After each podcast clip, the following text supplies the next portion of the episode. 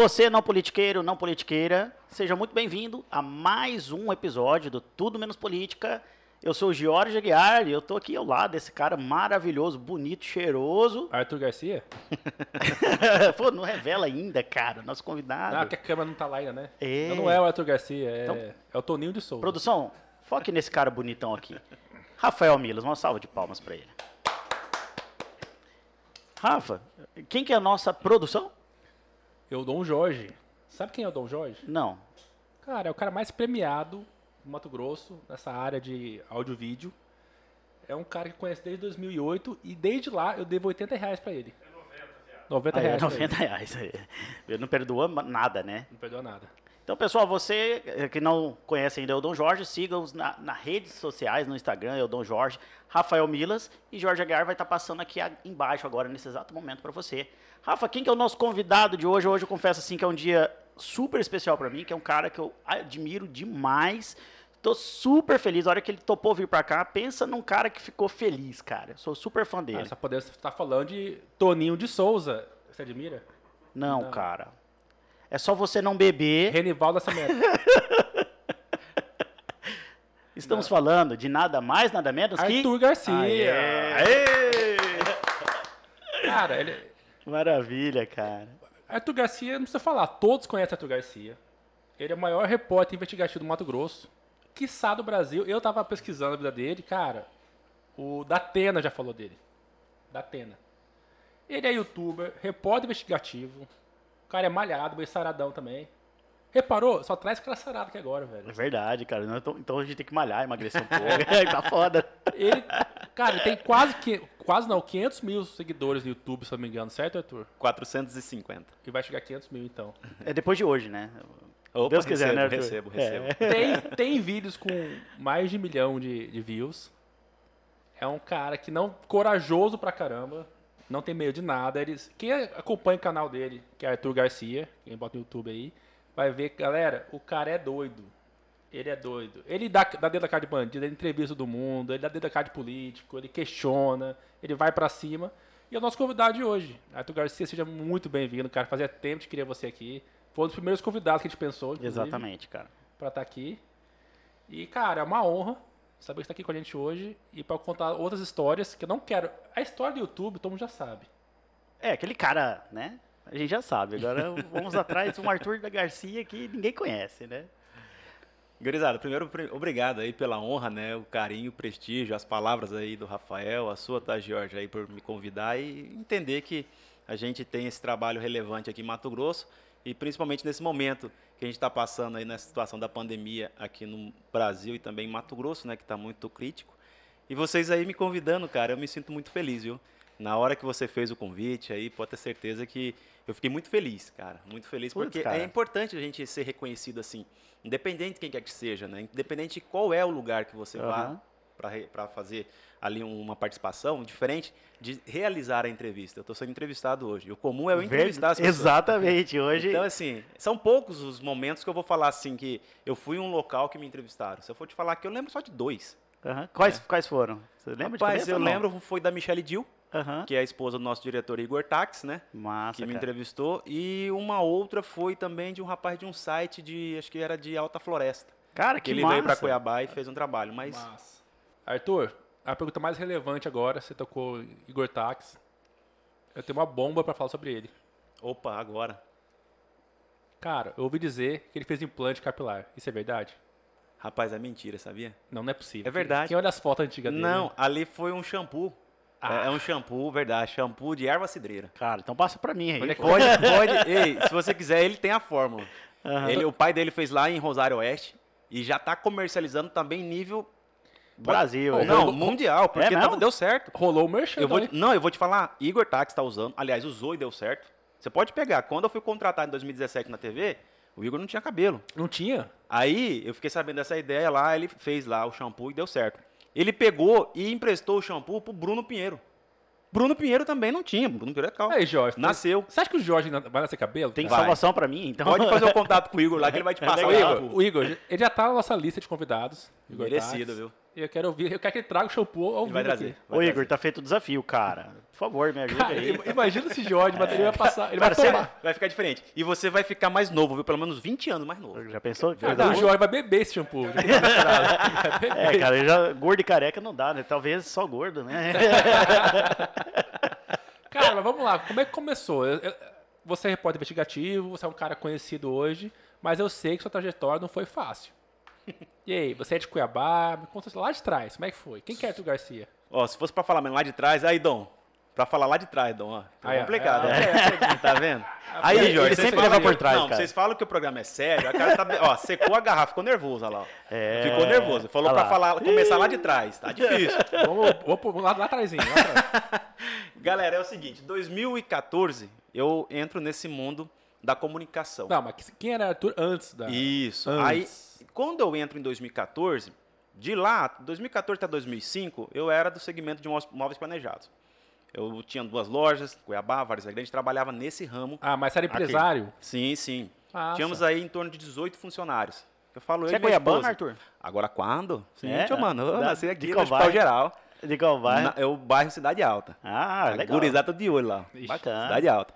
Aí é o seguinte, nessa época, quando eu deixei a empresa, o segmento de móveis planejados, é, eu migro para comunicação. Por quê? Porque naquela época existia um programa chamado CQC, É, que a Band transmitia isso. Ah, legal. Cara, e eu gostava demais, meu irmão. Ali era toda segunda-feira era vidrado. Eu também era, naquilo. cara, era Assistia fã. e gostava. Você sabe que eu ia te perguntar isso? Que eu ia falar que tinha muita semelhança a abordagem. Aham. Lógico que o seu segmento é mais policial É, hoje. hoje, mas, Mas a aí, abordagem... no início, um exemplo, quando eu começo em 2014, a minha primeira entrevista foi na Câmara Municipal de Cuiabá, perguntando para os vereadores para eles me falarem cinco projetos de leis relevantes naquele ano. Isso em 2014. Cara, conta mais como é que foi isso. Aproveita aí. Cara, na época foi uma decepção, cara. Aonde eu pergunto para vereador o projeto, ele me fala que estava criando o Dia do Evangélico, o outro falando que criou moção de aplauso, Uai, teve um... que não é projeto. Lembra né? ano passado? Teve um que criou o dia do Saci, quem foi mesmo? Não, dia do sorvete. Teve um deputado Ah, estadual que que, teve- usou a Assembleia Legislativa para o dia do sorvete. pô. Exatamente. Então, esses projetos irrelevantes, na época que a gente tratou disso, gerou uma repercussão. Né? Eu começando ali sem nenhuma experiência, apenas com a liberdade de ter um cinegrafista comigo me acompanhando e ouvindo aquele louco ali que ninguém conhecia fazendo aquele trabalho. E aí, quando aconteceu isso em 2014, gerou uma repercussão. E ali eu vi e falei, cara, legal, gostei. lembro disso. Deu certo isso. Mas você sempre foi desenvolto, assim, descolado? Porque, cara, você vendedor, né, tem, cara? você tem uma boa desenvoltura É, no microfone na Dá mão. uma dica, porque Eu eu, tra- até hoje não sei falar, cara. Não, ou assim, eu, eu fui vendedor muitos anos, cara. Então, assim, eu começo minha carreira profissional, eu posso até dizer que não sou aqui o criminoso, mas eu comecei a trabalhar na contravenção penal. Eu fazia jogo do bicho aos 7 anos de idade. Olha que legal. Verdade, na cidade alta. Então, assim. e nem deveria ser crime, inclusive, contravenção, né? É. Nem É, deveria ser, e aí, o que acontece? Quando eu começo a trabalhar nesse segmento com 7 anos, foi porque eu queria soltar pipa, jogar boleto, minha mãe não quis mais me dar dinheiro. Porque eu soltava pipa e perdia as pipas. Aí eu queria comprar. Ela falou, não, Não, acabou. vai correr atrás dos seus treinos. Aí eu peguei, tinha uma senhora na Cidade Alta que ela fazia isso, uma banquinha. Peguei a bicicletinha, fui lá e comecei a fazer. Falei, ó, me dá aqui que eu vou vender pra senhora. Aí começava a ver nas casas e fazia o jogo pra ela e levava. No final do dia ela me dava o dinheirinho. E aí foi onde eu comecei a conquistar isso. Você Mas, chegou de ganhar no, no bicho ou não? Rapaz, não, meu pai ganhava.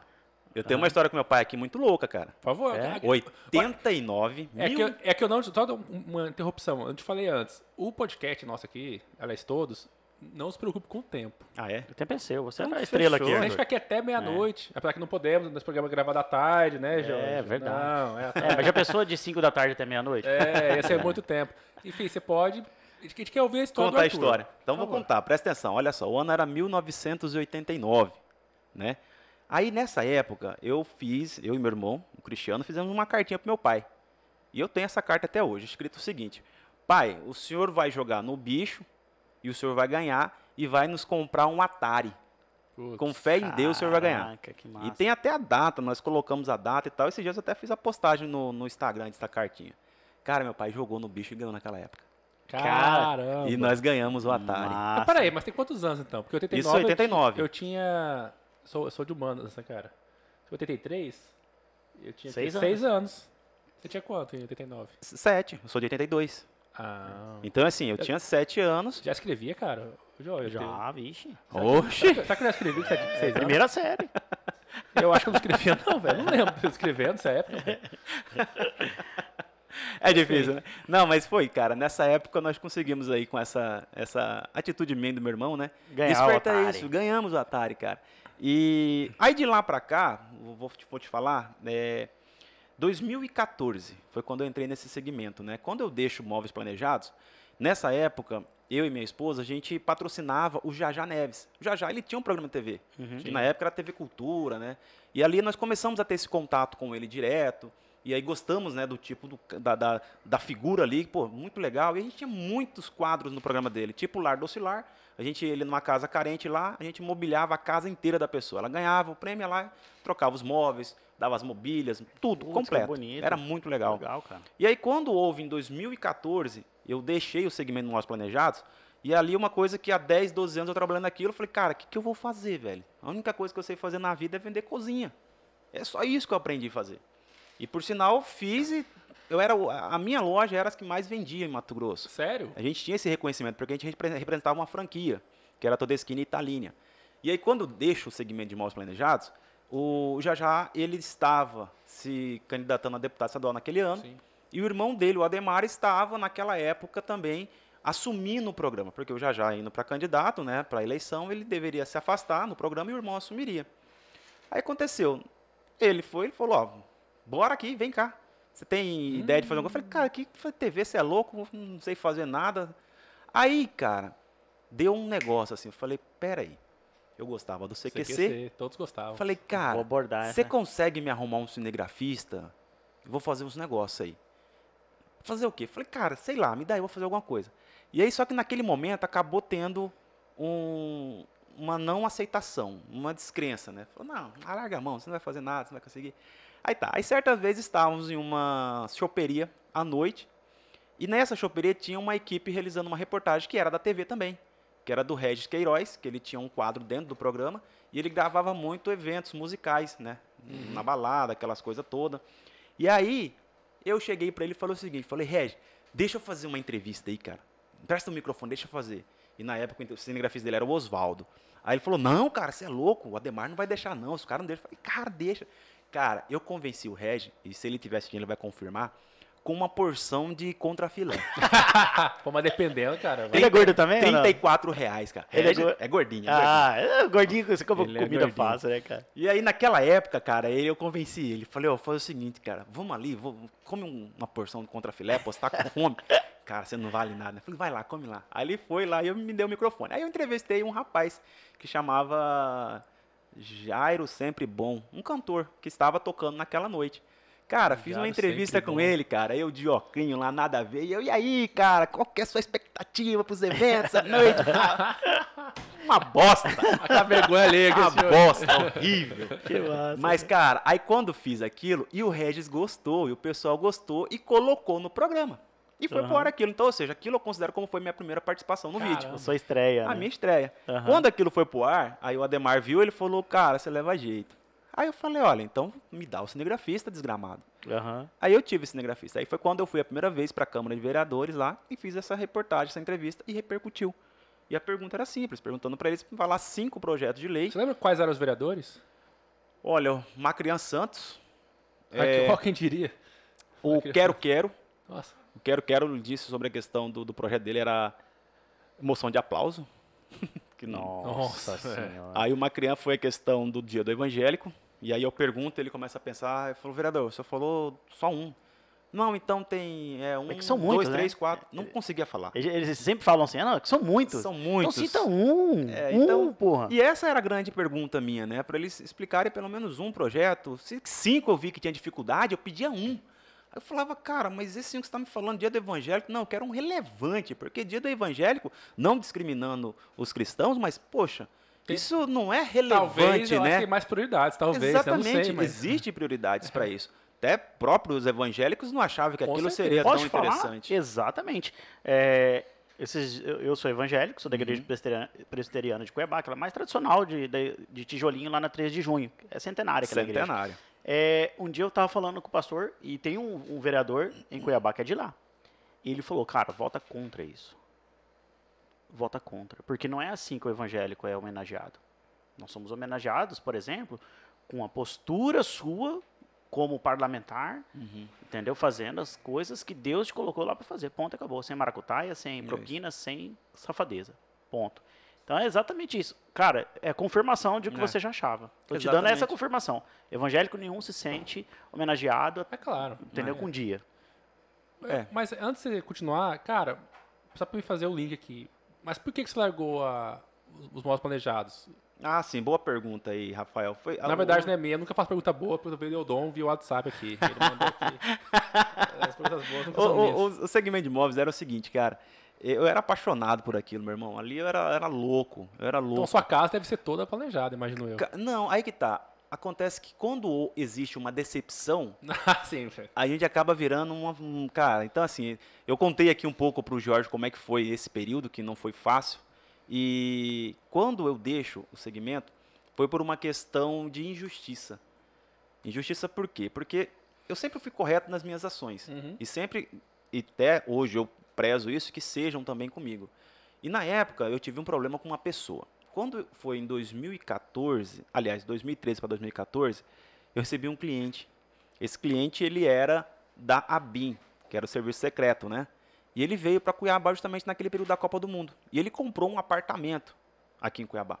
Ele me compra o apartamento e ele procura a minha loja para fazer os móveis. E fiz os móveis para ele, 88 mil reais. Pagou à vista. Não teria problema comigo, não teria problema com a minha loja, isso eu garanti a ele. Só que aconteceu o seguinte, quando ele começa a, a gente, nós começamos a montar os móveis na casa dele, começou a aparecer alguns problemas em portas de correr. Que portas de correr é aquelas Sim. grandes, altas, aí começou a empenar. Aí eu já estava tendo esses problemas nes- nessas peças. Por ser uma franquia, a fábrica tem que ser solidária e fazer o ressarcimento e a troca, substituição devido a um contrato que nós temos. E aí eles nunca faziam isso. Sobrar para você. Sempre. E eu sempre arcava com esse prejuízo. Nunca cobrei da fábrica. E sempre arcava com esse prejuízo. Quando aconteceu isso com esse cliente, eu eram seis portas que deram problemas e aí eu comecei a questionar com ele. Falei, olha, já solicitei da fábrica a substituição, só que eles estão irredutíveis. Eles pediram para mandar foto, eu mandei, mas ninguém me responde, nem o representante, nem a fábrica, enfim. Cara, num certo sábado de manhã, nove e meia para 10 horas, eu estou na loja. Eu estava, a loja no sábado era movimentada. E aí tinha dois projetistas meus que estavam lá fechando um grande projeto naquele dia, de mais de 100 mil reais. E já, eu já tinha até assinado o pedido. E aí a equipe estava lá com o cliente, já finalizando o contrato e tal. Esse cliente me entra na loja. Mas da hora que ele entrou, não existia sala separada, era tudo aberto e a minha, minha mesa era no fundo. No que ele já entra, ele já entra gritando. Gritando. Aí, meu irmão, aquilo foi a gota d'água. Aí quando ele entrou, eu falei pra ele, falei, calma, senta aqui, vamos conversar. Não, que eu não aguento mais essa enrolação. E os clientes ouvindo os outros Ah, ali. não, só isso. Levantaram, rasgaram o contrato e saíram. Na hora que eu observei aquela cena e vi rasgando o contrato e saindo, De 100 mil reais. aí eu desanimei. Aí eu falei pra ele, falei, olha, eu abri o meu computador, abri meu e-mail e expliquei pra ele o que está acontecendo. Vou fazer o seguinte com você. A partir de segunda-feira, eu vou trocar todas as tuas portas. Eu vou colocar pra você lá. Você aceita? Perfeito, ó, você vai resolver, vou resolver. Coloquei com uma espessura mais grossa, aquela coisa toda, resolveu o problema. Quando resolveu o problema, e um detalhe, a fábrica nunca respondeu.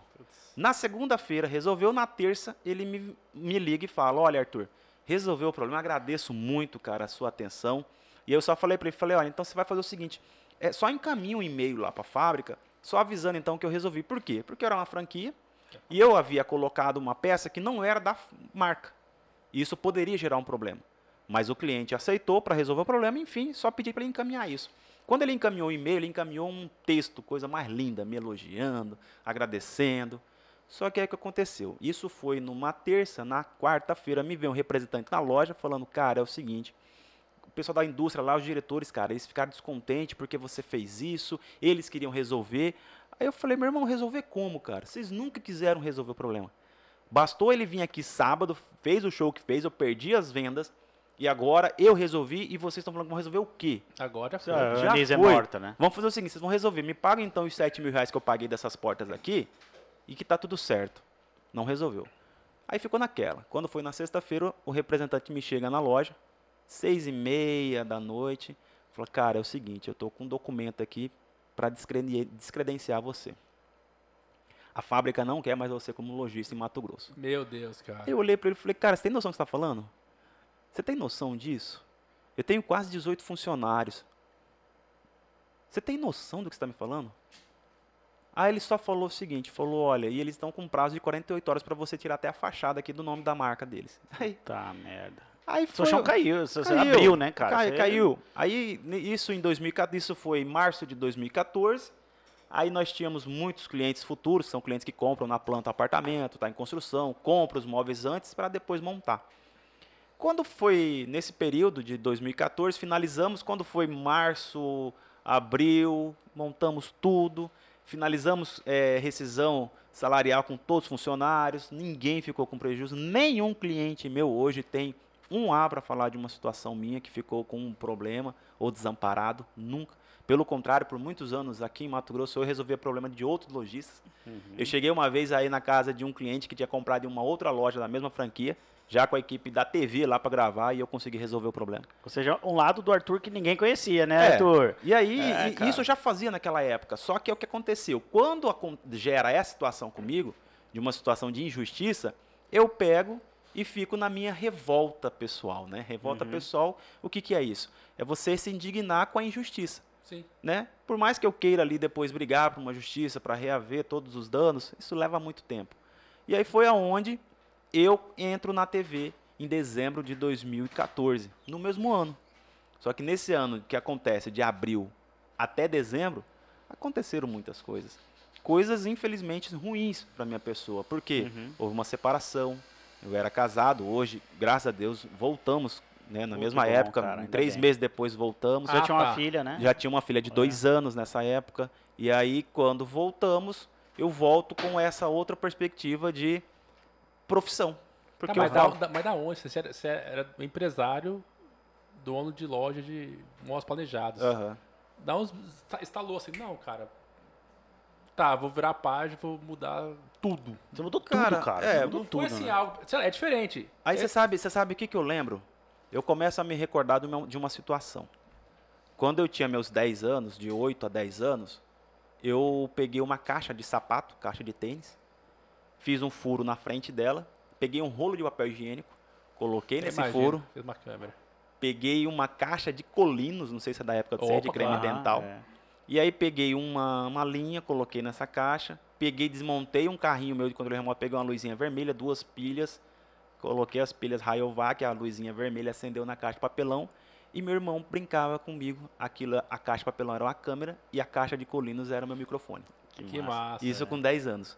Aí quando eu entro nesse segmento, eu entro por intermédio do Jajá, que o Jajá a gente patrocinava o programa Tá, dele. mas da onde né? surgiu o convite? Você lá um dia, ferrado, sem a loja. E Não, porque eu tinha esse contato com o, o Jajá e o Ademar, que são os tá, irmãos. mas você falou pra eles, cara, ó. sim, sim. Como eu aqui. patrocinava o programa, então assim, tive que dar uma satisfação. Falei, ó, acabou a, o- a empresa, não vamos mais aqui continuar com a parceria.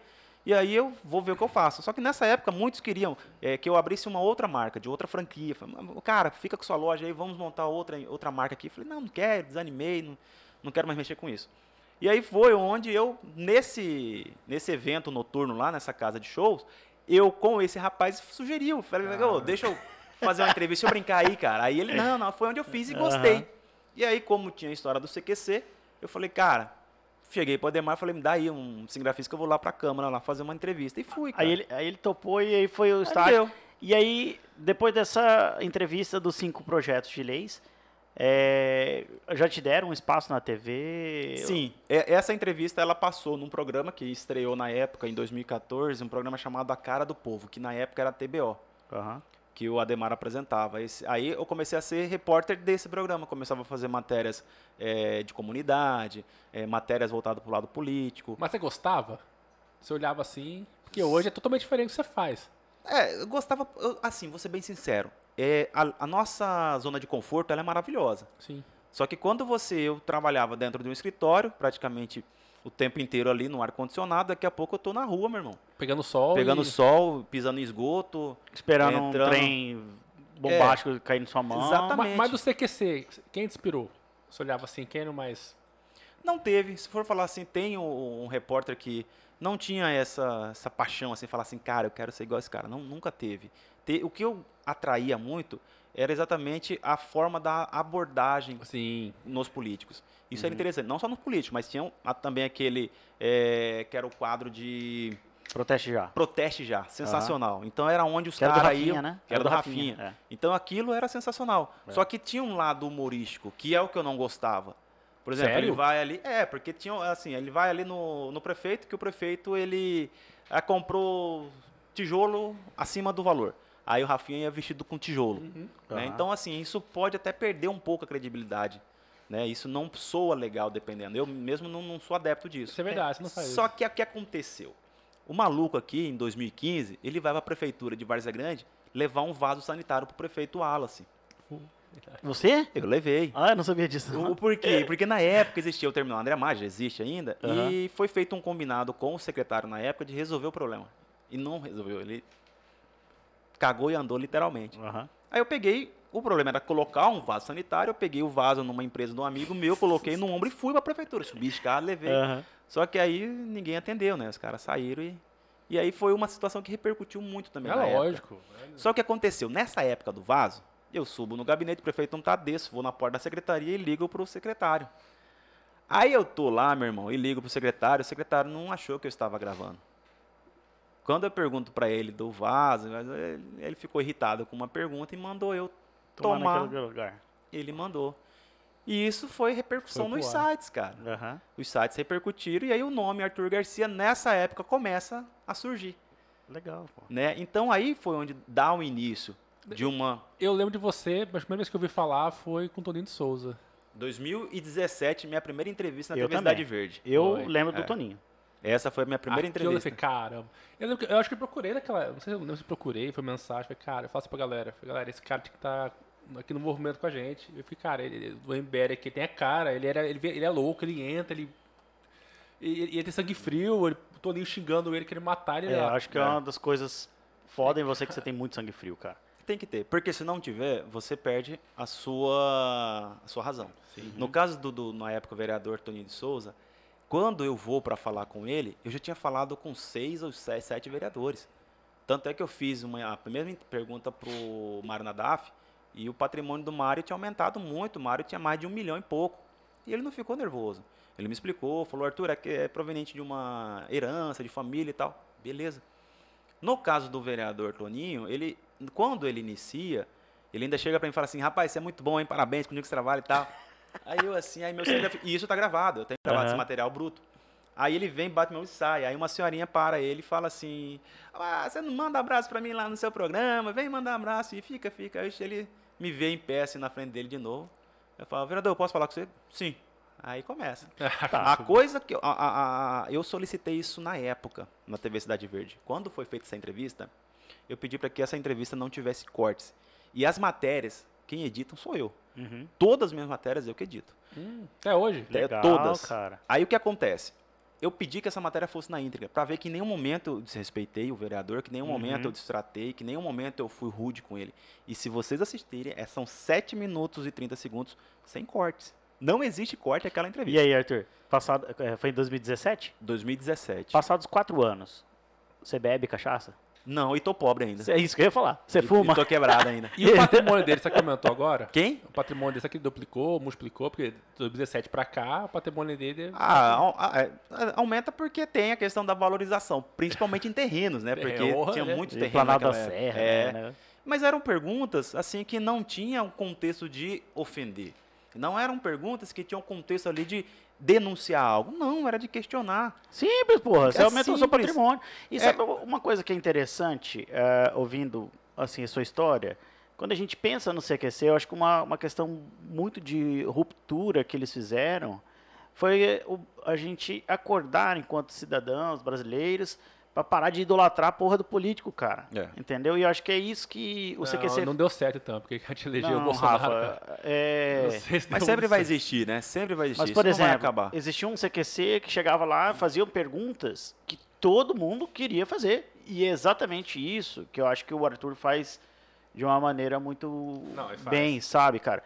Cara, quem que não quer saber, por exemplo, como que o patrimônio de um vereador é, aumenta 10 vezes em 4 anos? Aí é simples.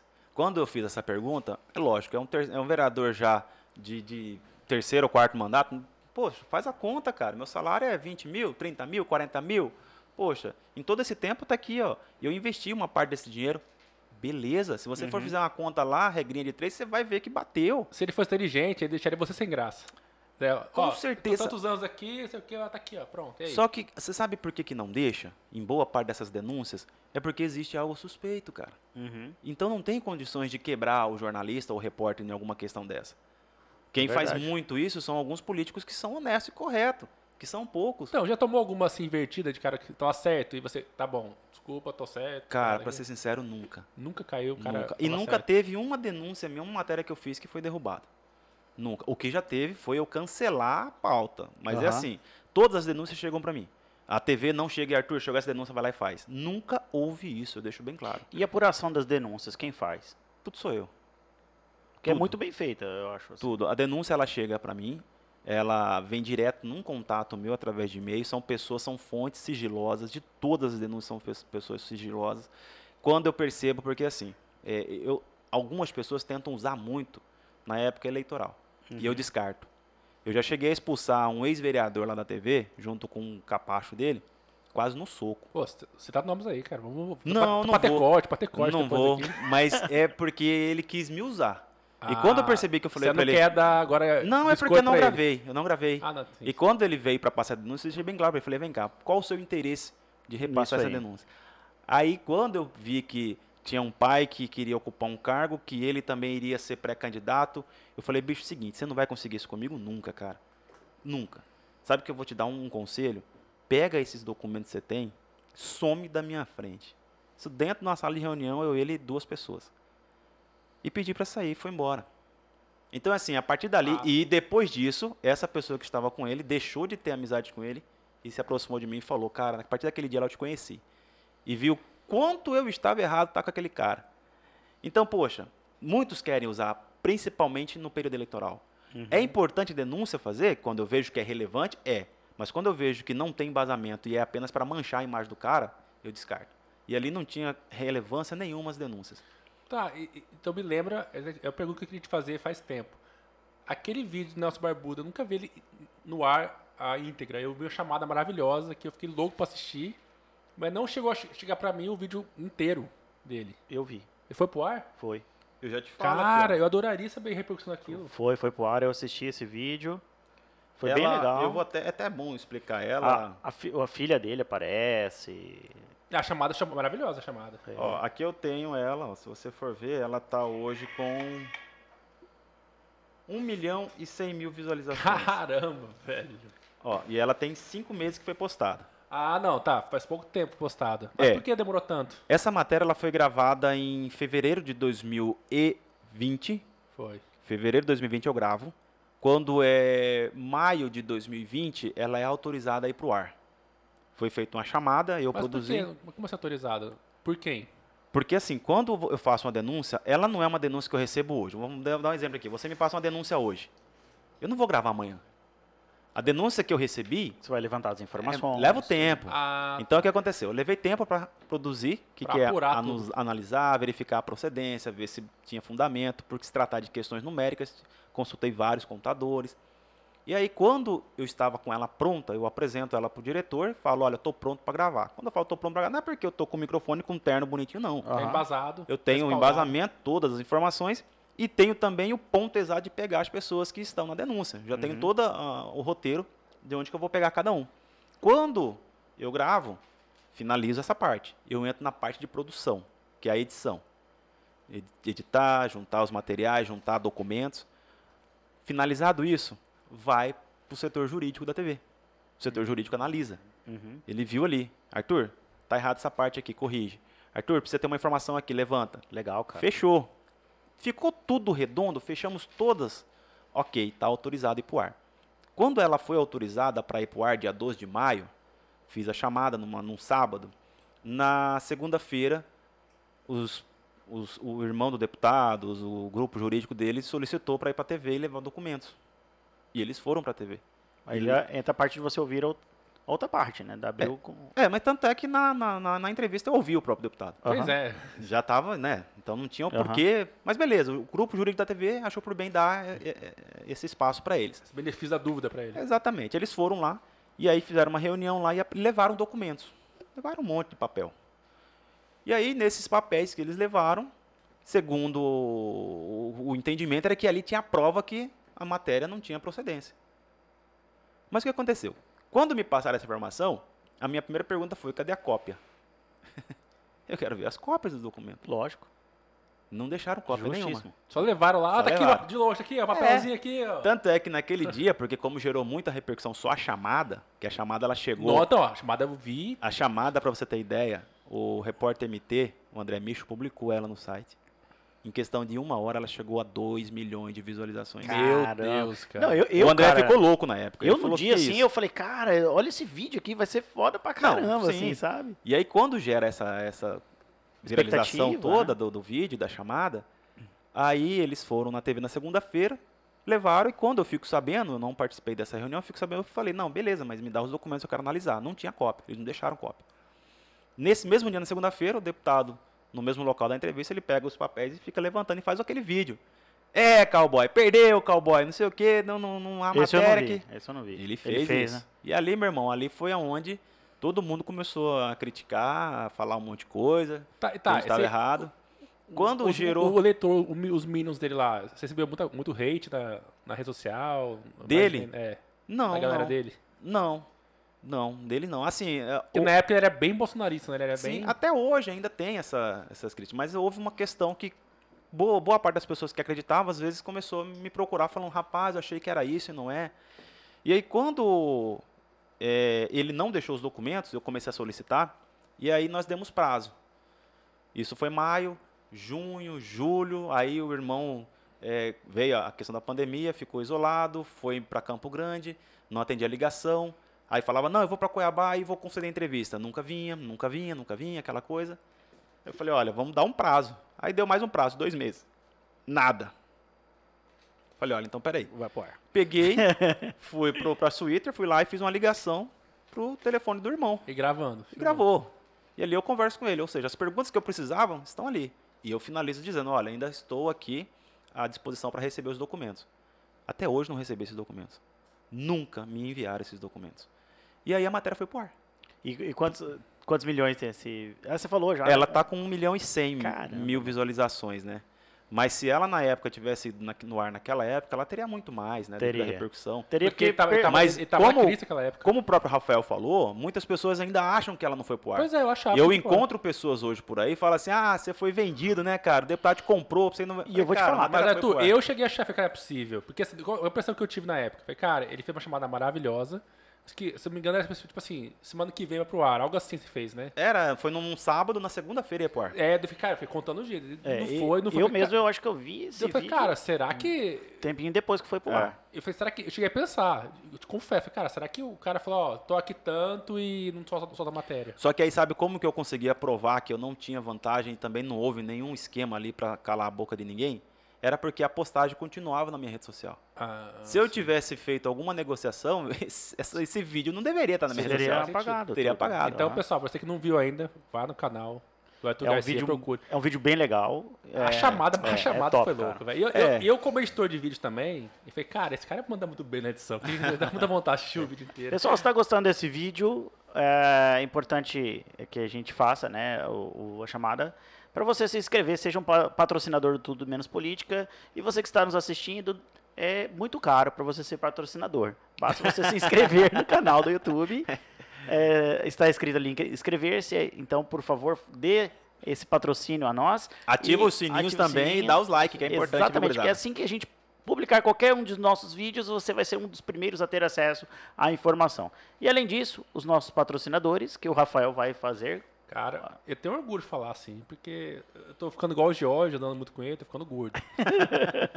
e graças ao Eresley, do Cheiro Verde. Vocês conhecem essa Oh, Cheiro é, Verde. Restaurante Cheiro Verde. Ele te vamos conhece. almoçar lá. Vamos lá, Arthur, vamos lá essa semana que vem? Vai, bora. Eu Cara, é a vamos melhor comida caseira, eu acho, Aí. de Cuiabá, com certeza. Cara, tem um arrozinho um feijão, um bife, um ovo Ó, frito, que é, é só lá no Cheiro Verde e na casa de sua avó que você vai comer. Ele, Não, ele tem rede social? Instagram? Tem, pô. Tem. Vamos seguir Vai então, estar gurizada. passando aqui embaixo, nesse exato momento. Não, e não é um bife. Sabe, você chega no restaurante, ele, ele traz lá. Como é que guarnição? As guarnições ele traz. Daí ele traz o bife frito, frito na hora, assim, ó. O Olha aí. ovo e frita na hora você. Então, Que legal, É outro cara. padrão, cara. É, eu adoro, cara. Eu sou gordo. né? Como Tem que é o nome lá do proprietário lá? Eresley. É um nome Eresley. diferente. É, nosso amigo, mas. Um abraço, Eresley. Eresley ou Ereslen. Ereslen, com N no É, final. É. E além disso, a FA Leilões es- é um dos nossos patrocinadores. Então, Ó. se você quiser fazer um grande negócio, Arthur, você que é um cara hoje bem sucedido, Amém. tem a, a conta gorda. você Muitos quiser. processos. É. Tô precisando de advogado também, tá? Vai. Aí, viu? Já vamos fechar o contrato aqui ao final. É, você quer fazer um bom negócio de um veículo, ah, de uma casa, de um apartamento, salas comerciais, um prédio. O Dom Jorge mesmo arrematou esse prédio de um de um dos leilões. É um dos maiores PIBs do, do, do Brasil hoje, é de Dom Jorge. Esse prédio Então- que estamos, ele arrematou. Arrematou na FA Leilões. Então, se você pô, quer 18 andares, hein? Parabéns. se você quiser fazer um bom negócio, www.faleilões com o nosso querido amigo Flares.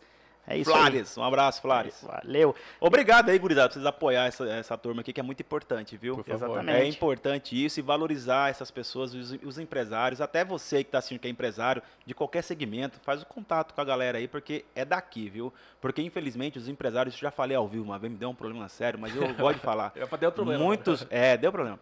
Muito desses empresários aí safados que existem aqui só valorizam essas pessoas que estão aqui quando vão para um The Voice da vida, quando estão lá, que um cantor que tá às vezes aqui ninguém valoriza. Exatamente. O cara tá todo dia ali no chopão ali tocando voz violão, ninguém nem olha pro Nem cara. olha pro fera. Aí foi lá num tal de The Voice, apareceu, aí começa a postar foto, começa a Aham. falar isso, vai até para né, os políticos até abraçam. Exatamente. Mas ninguém Só- valoriza, Esses, cara. no, acho que foi no segundo ou no terceiro programa nosso, eu falei, eu fiz um- uma chamada, um desafio. Eu falei, Elusmar Armagem. Nos patrocine, pô. Você mandou um milhão pro, Hum. Tá vendo? pro, pro cara lá do, do Inter, né? Você tá vendo? Não, não precisa ser um milhão da gente, né, Rafa? Mas você vê que precisa. tudo, tudo, tudo é marketing, né? Tudo é marketing. Você viu a repercussão que deu? Ele foi ninja, ele foi bom. É, É, foi então, assim, sensacional. Mas as pessoas precisam valorizar o que é nosso, cara. Ninguém hoje. Oh, é verdade, né? O Arthur é um produto 100% cuiabano, agora Mato Grosseiro. Mas, cara, é verdade. Você é um cara... Beleza, já vi vídeo da Tena te elogiando, mas depois já era o Arthur.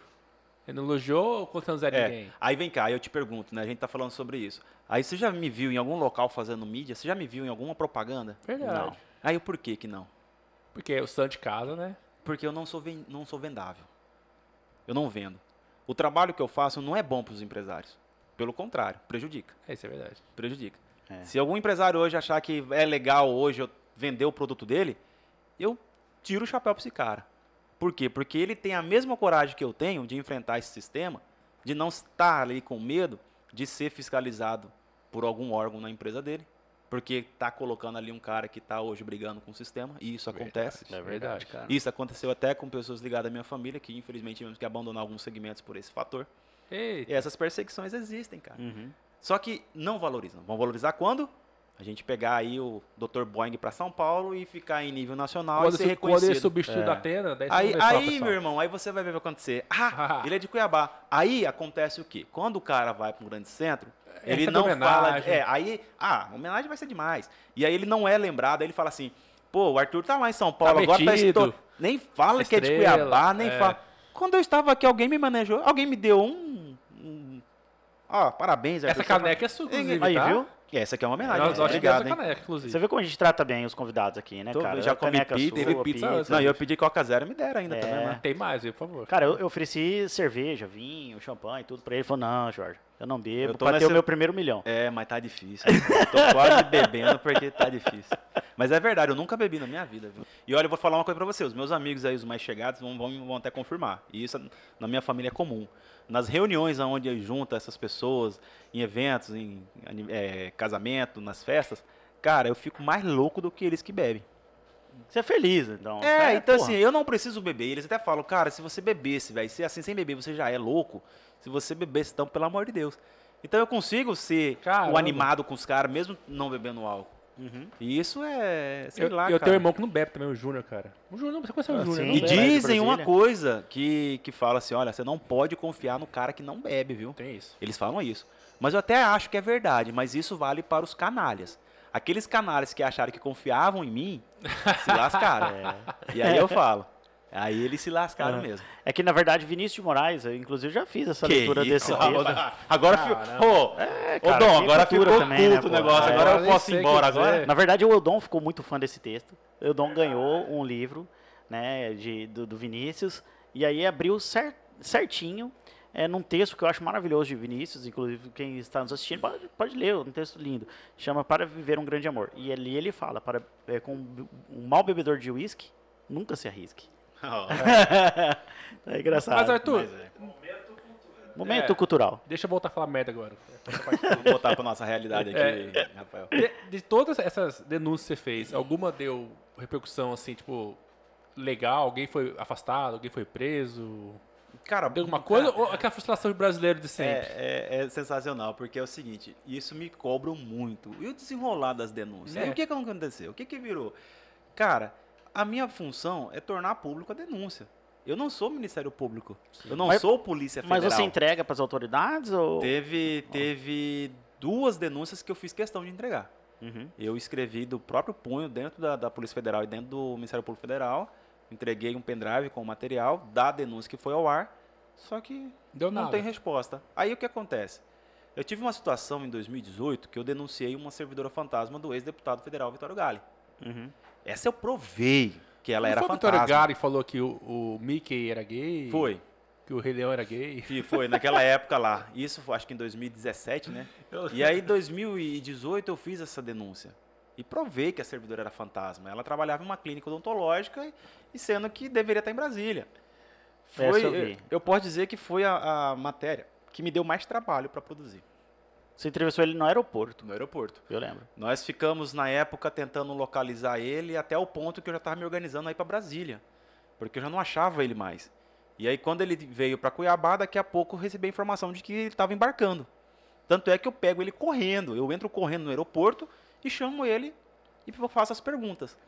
E essa servidora me deu um trabalho de acompanhar. Porque ela chegava na clínica, 7 horas da manhã, eu tinha que esperar ela, eu tinha que filmar ela entrando, eu tinha que filmar ela indo pro almoço, do almoço para onde ela ia, quando ela voltava, e o horário que ela ia embora. Caramba. E isso eu fiz por três dias, dentro de um carro com ar-condicionado, com a equipe, todo mundo pronto. Assim, três dias dentro do carro. Sim. Não só lá. Depois foi mais dois dias na casa dessa pessoa acompanhando. Toda a rotina para provar que era uma servidora fantasma. E foi provado. Tanto é que quando o deputado embarca para Brasília, ele chega no gabinete, ele me liga e fala: Olha, comprovei e vou exonerar, viu, Arthur? Vou exonerar. E ó, na quinta-feira estarei em Cuiabá e faço questão também de, de falar isso para você. Falei: Perfeito. Aí ele chegou em Cuiabá, foi na TV. Quando ele me fala que exonerou, eu apresento mais uma para ele. Tinha outra. Nossa. Exatamente. E aí, o que aconteceu? Essa servidora que foi comprovado, não aconteceu nada, gente. Recebia 1.100 reais por mês nesse período de quatro anos. Cadê esse dinheiro? Existiu o Ministério Público ou algum órgão que falou, olha, vem cá, abre uma investigação e esse dinheiro aí vai ter que ser eh, revertido ou devolvido. Ninguém Era o fez mínimo. isso. Era o mínimo. Não, e- Ou o próprio parlamentar se- Desembolsar isso aí. desembolsar e falar, tá aqui, Arthur, ó, a conta aqui deu isso, e do meu bolso eu tô pegando esse dinheiro, tô entregando aqui pro abrigo dos idosos, tô entregando isso aqui para uma ação beneficente, tá aqui. Eu tô fazendo Cara, isso. e- Ninguém fez isso. É, porque isso, uma coisa que eu acho que fica muito é, claro e grave, tornam as coisas ainda mais graves, né? É que você vê que não tem gestão, cara, da, da, da coisa pública. Por exemplo, você vai no gabinete, tá, ah, mas faz trabalho externo. Ah, como que você controla? Mediante relatório.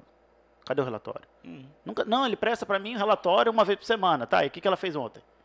Então, Então, assim, Quando, eu acho que ó, isso que é legal na- nas, quando- nas entrevistas. Quando eu sou contratado na TV Cidade Verde em 2017, eu fiz isso. Porque 2017 era o primeiro ano da gestão daqueles vereadores.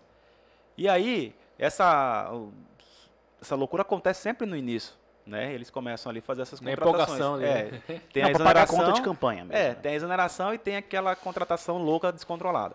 E aí, quando eu faço isso, cara, eu peguei algumas relações e comecei a levantar. E verificava mesmo desses, desses servidores fantasma. E monitorava, ia. Muitos desses vereadores eu cheguei a fazer no início, fiz acho que de quatro ou cinco. E o interessante desse, dessa época foi que o Tribunal de Contas entrou na Câmara Municipal. Entrou e falou: vem cá, gente, bora, apresenta todos aí, eu quero levantar todo mundo. E graças a esse trabalho meu, mesmo não sendo reconhecido por esse órgão, eles fiscalizaram, identificaram alguns e tiraram. Uhum. Então, assim, foi, foi é, É, então relevante esse resultado, trabalho. então resultado. Nessa época. Tá, mas, é, você mexe, já vi vídeo seu é, falando de político, ata- atacando, quando eu falo atacando, no sentido de confrontar, né? É, questionar. Confrontando ações. político e bandido. Uhum.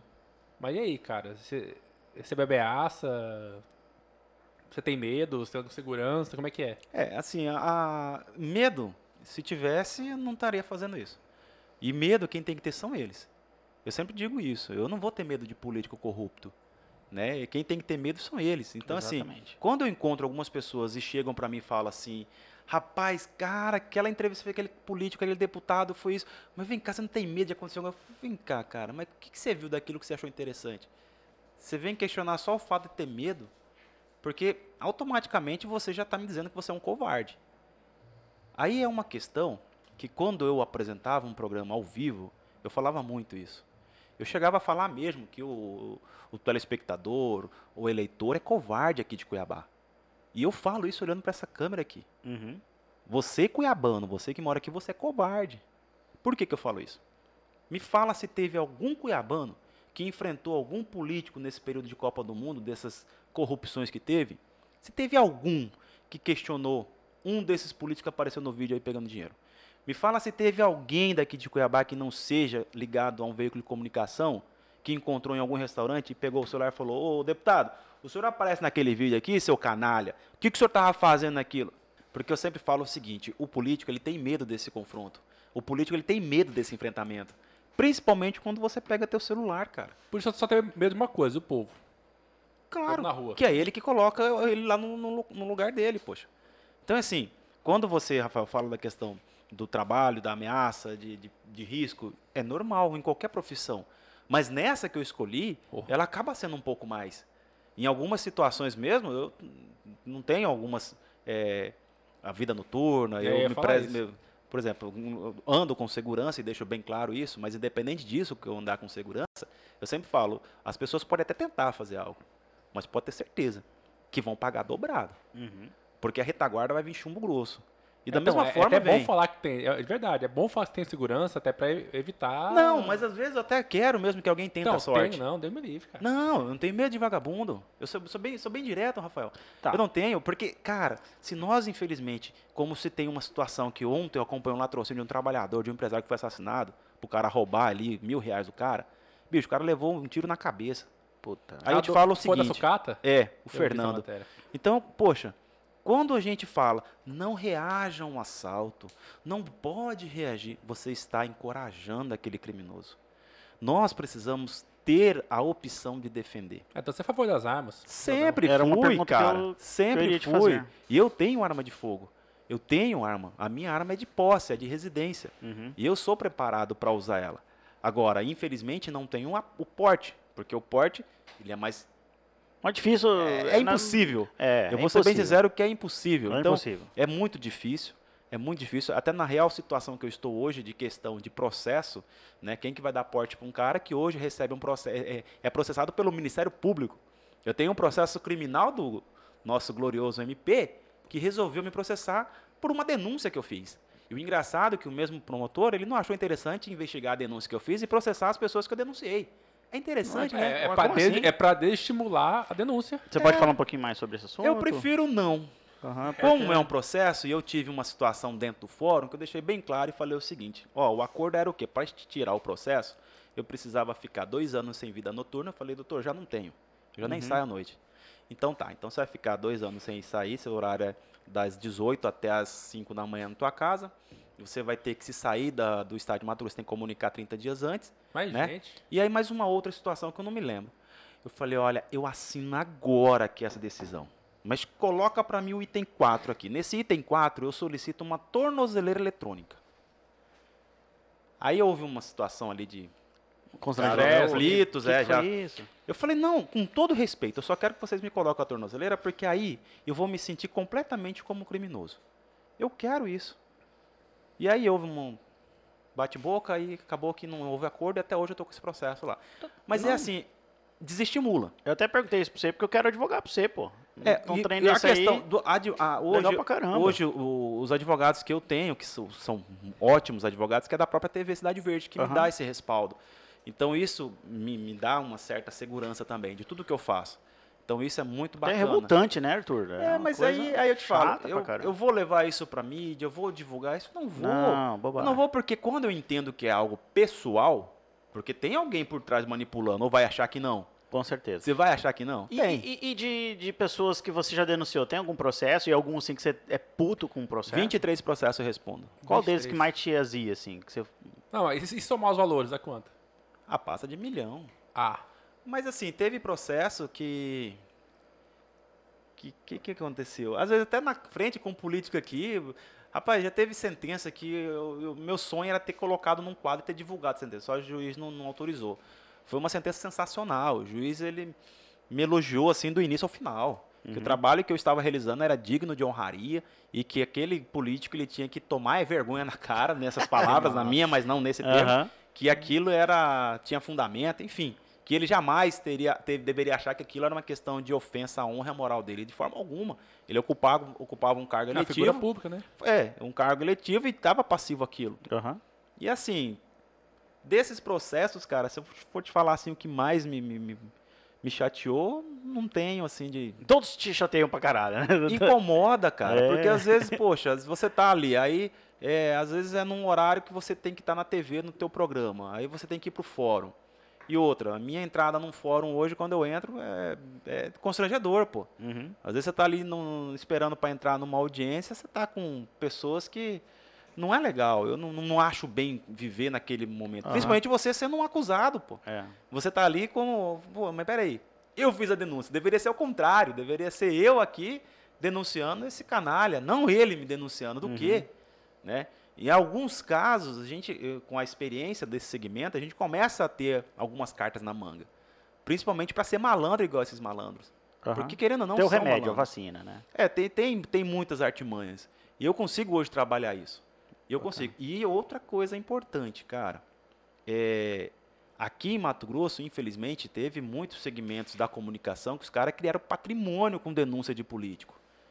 Tem muitos. E eu mesmo posso falar que se eu hoje tivesse todo esse material de denúncia que eu fiz nesse período de quatro anos na TV, se eu tivesse negociado com esses políticos, eu estaria milionário, meu irmão. Eu teria hoje uma Lamborghini Zero, eu teria casa em Miami, na Flórida, em Orlando, eu estaria bem pra caramba. Moraram, É, eu estava morando no. Alphaville. Você tem noção do que custaria uma denúncia dessa que vocês citaram se eu chegasse para um assessor e falar, filho, vem cá, eu Tá tenho aqui. isso aqui, Mas já te cara." ofereceram dinheiro? Teve uma situação, cara, que me ofereceram, não pra mim. Logo no início, É, quando eu fui não- pra Câmara Municipal, quando eu fiz uma entrevista com alguns parlamentares lá, teve um o cinegrafista chegou e falou, Arthur, é o seguinte, vieram aqui oferecer ali 5 mil pelo, pela fita. E eu, na época, não entendi, 5 mil na fita, cara. 5 pau, ele usou o termo. 5 pau na fita. Eu falei, que que é isso? Fita do quê? Mas não, na gravação, pô, no, no VT aí, os caras querem segurar. Você acha que era fita ainda? Eu falei, cara, sensacional, velho. Sério mesmo? Falou, sério, você aceita? Como, como que é? Você quer conversar? Eu falei, porra, agora, meu irmão, faz o seguinte, vamos lá.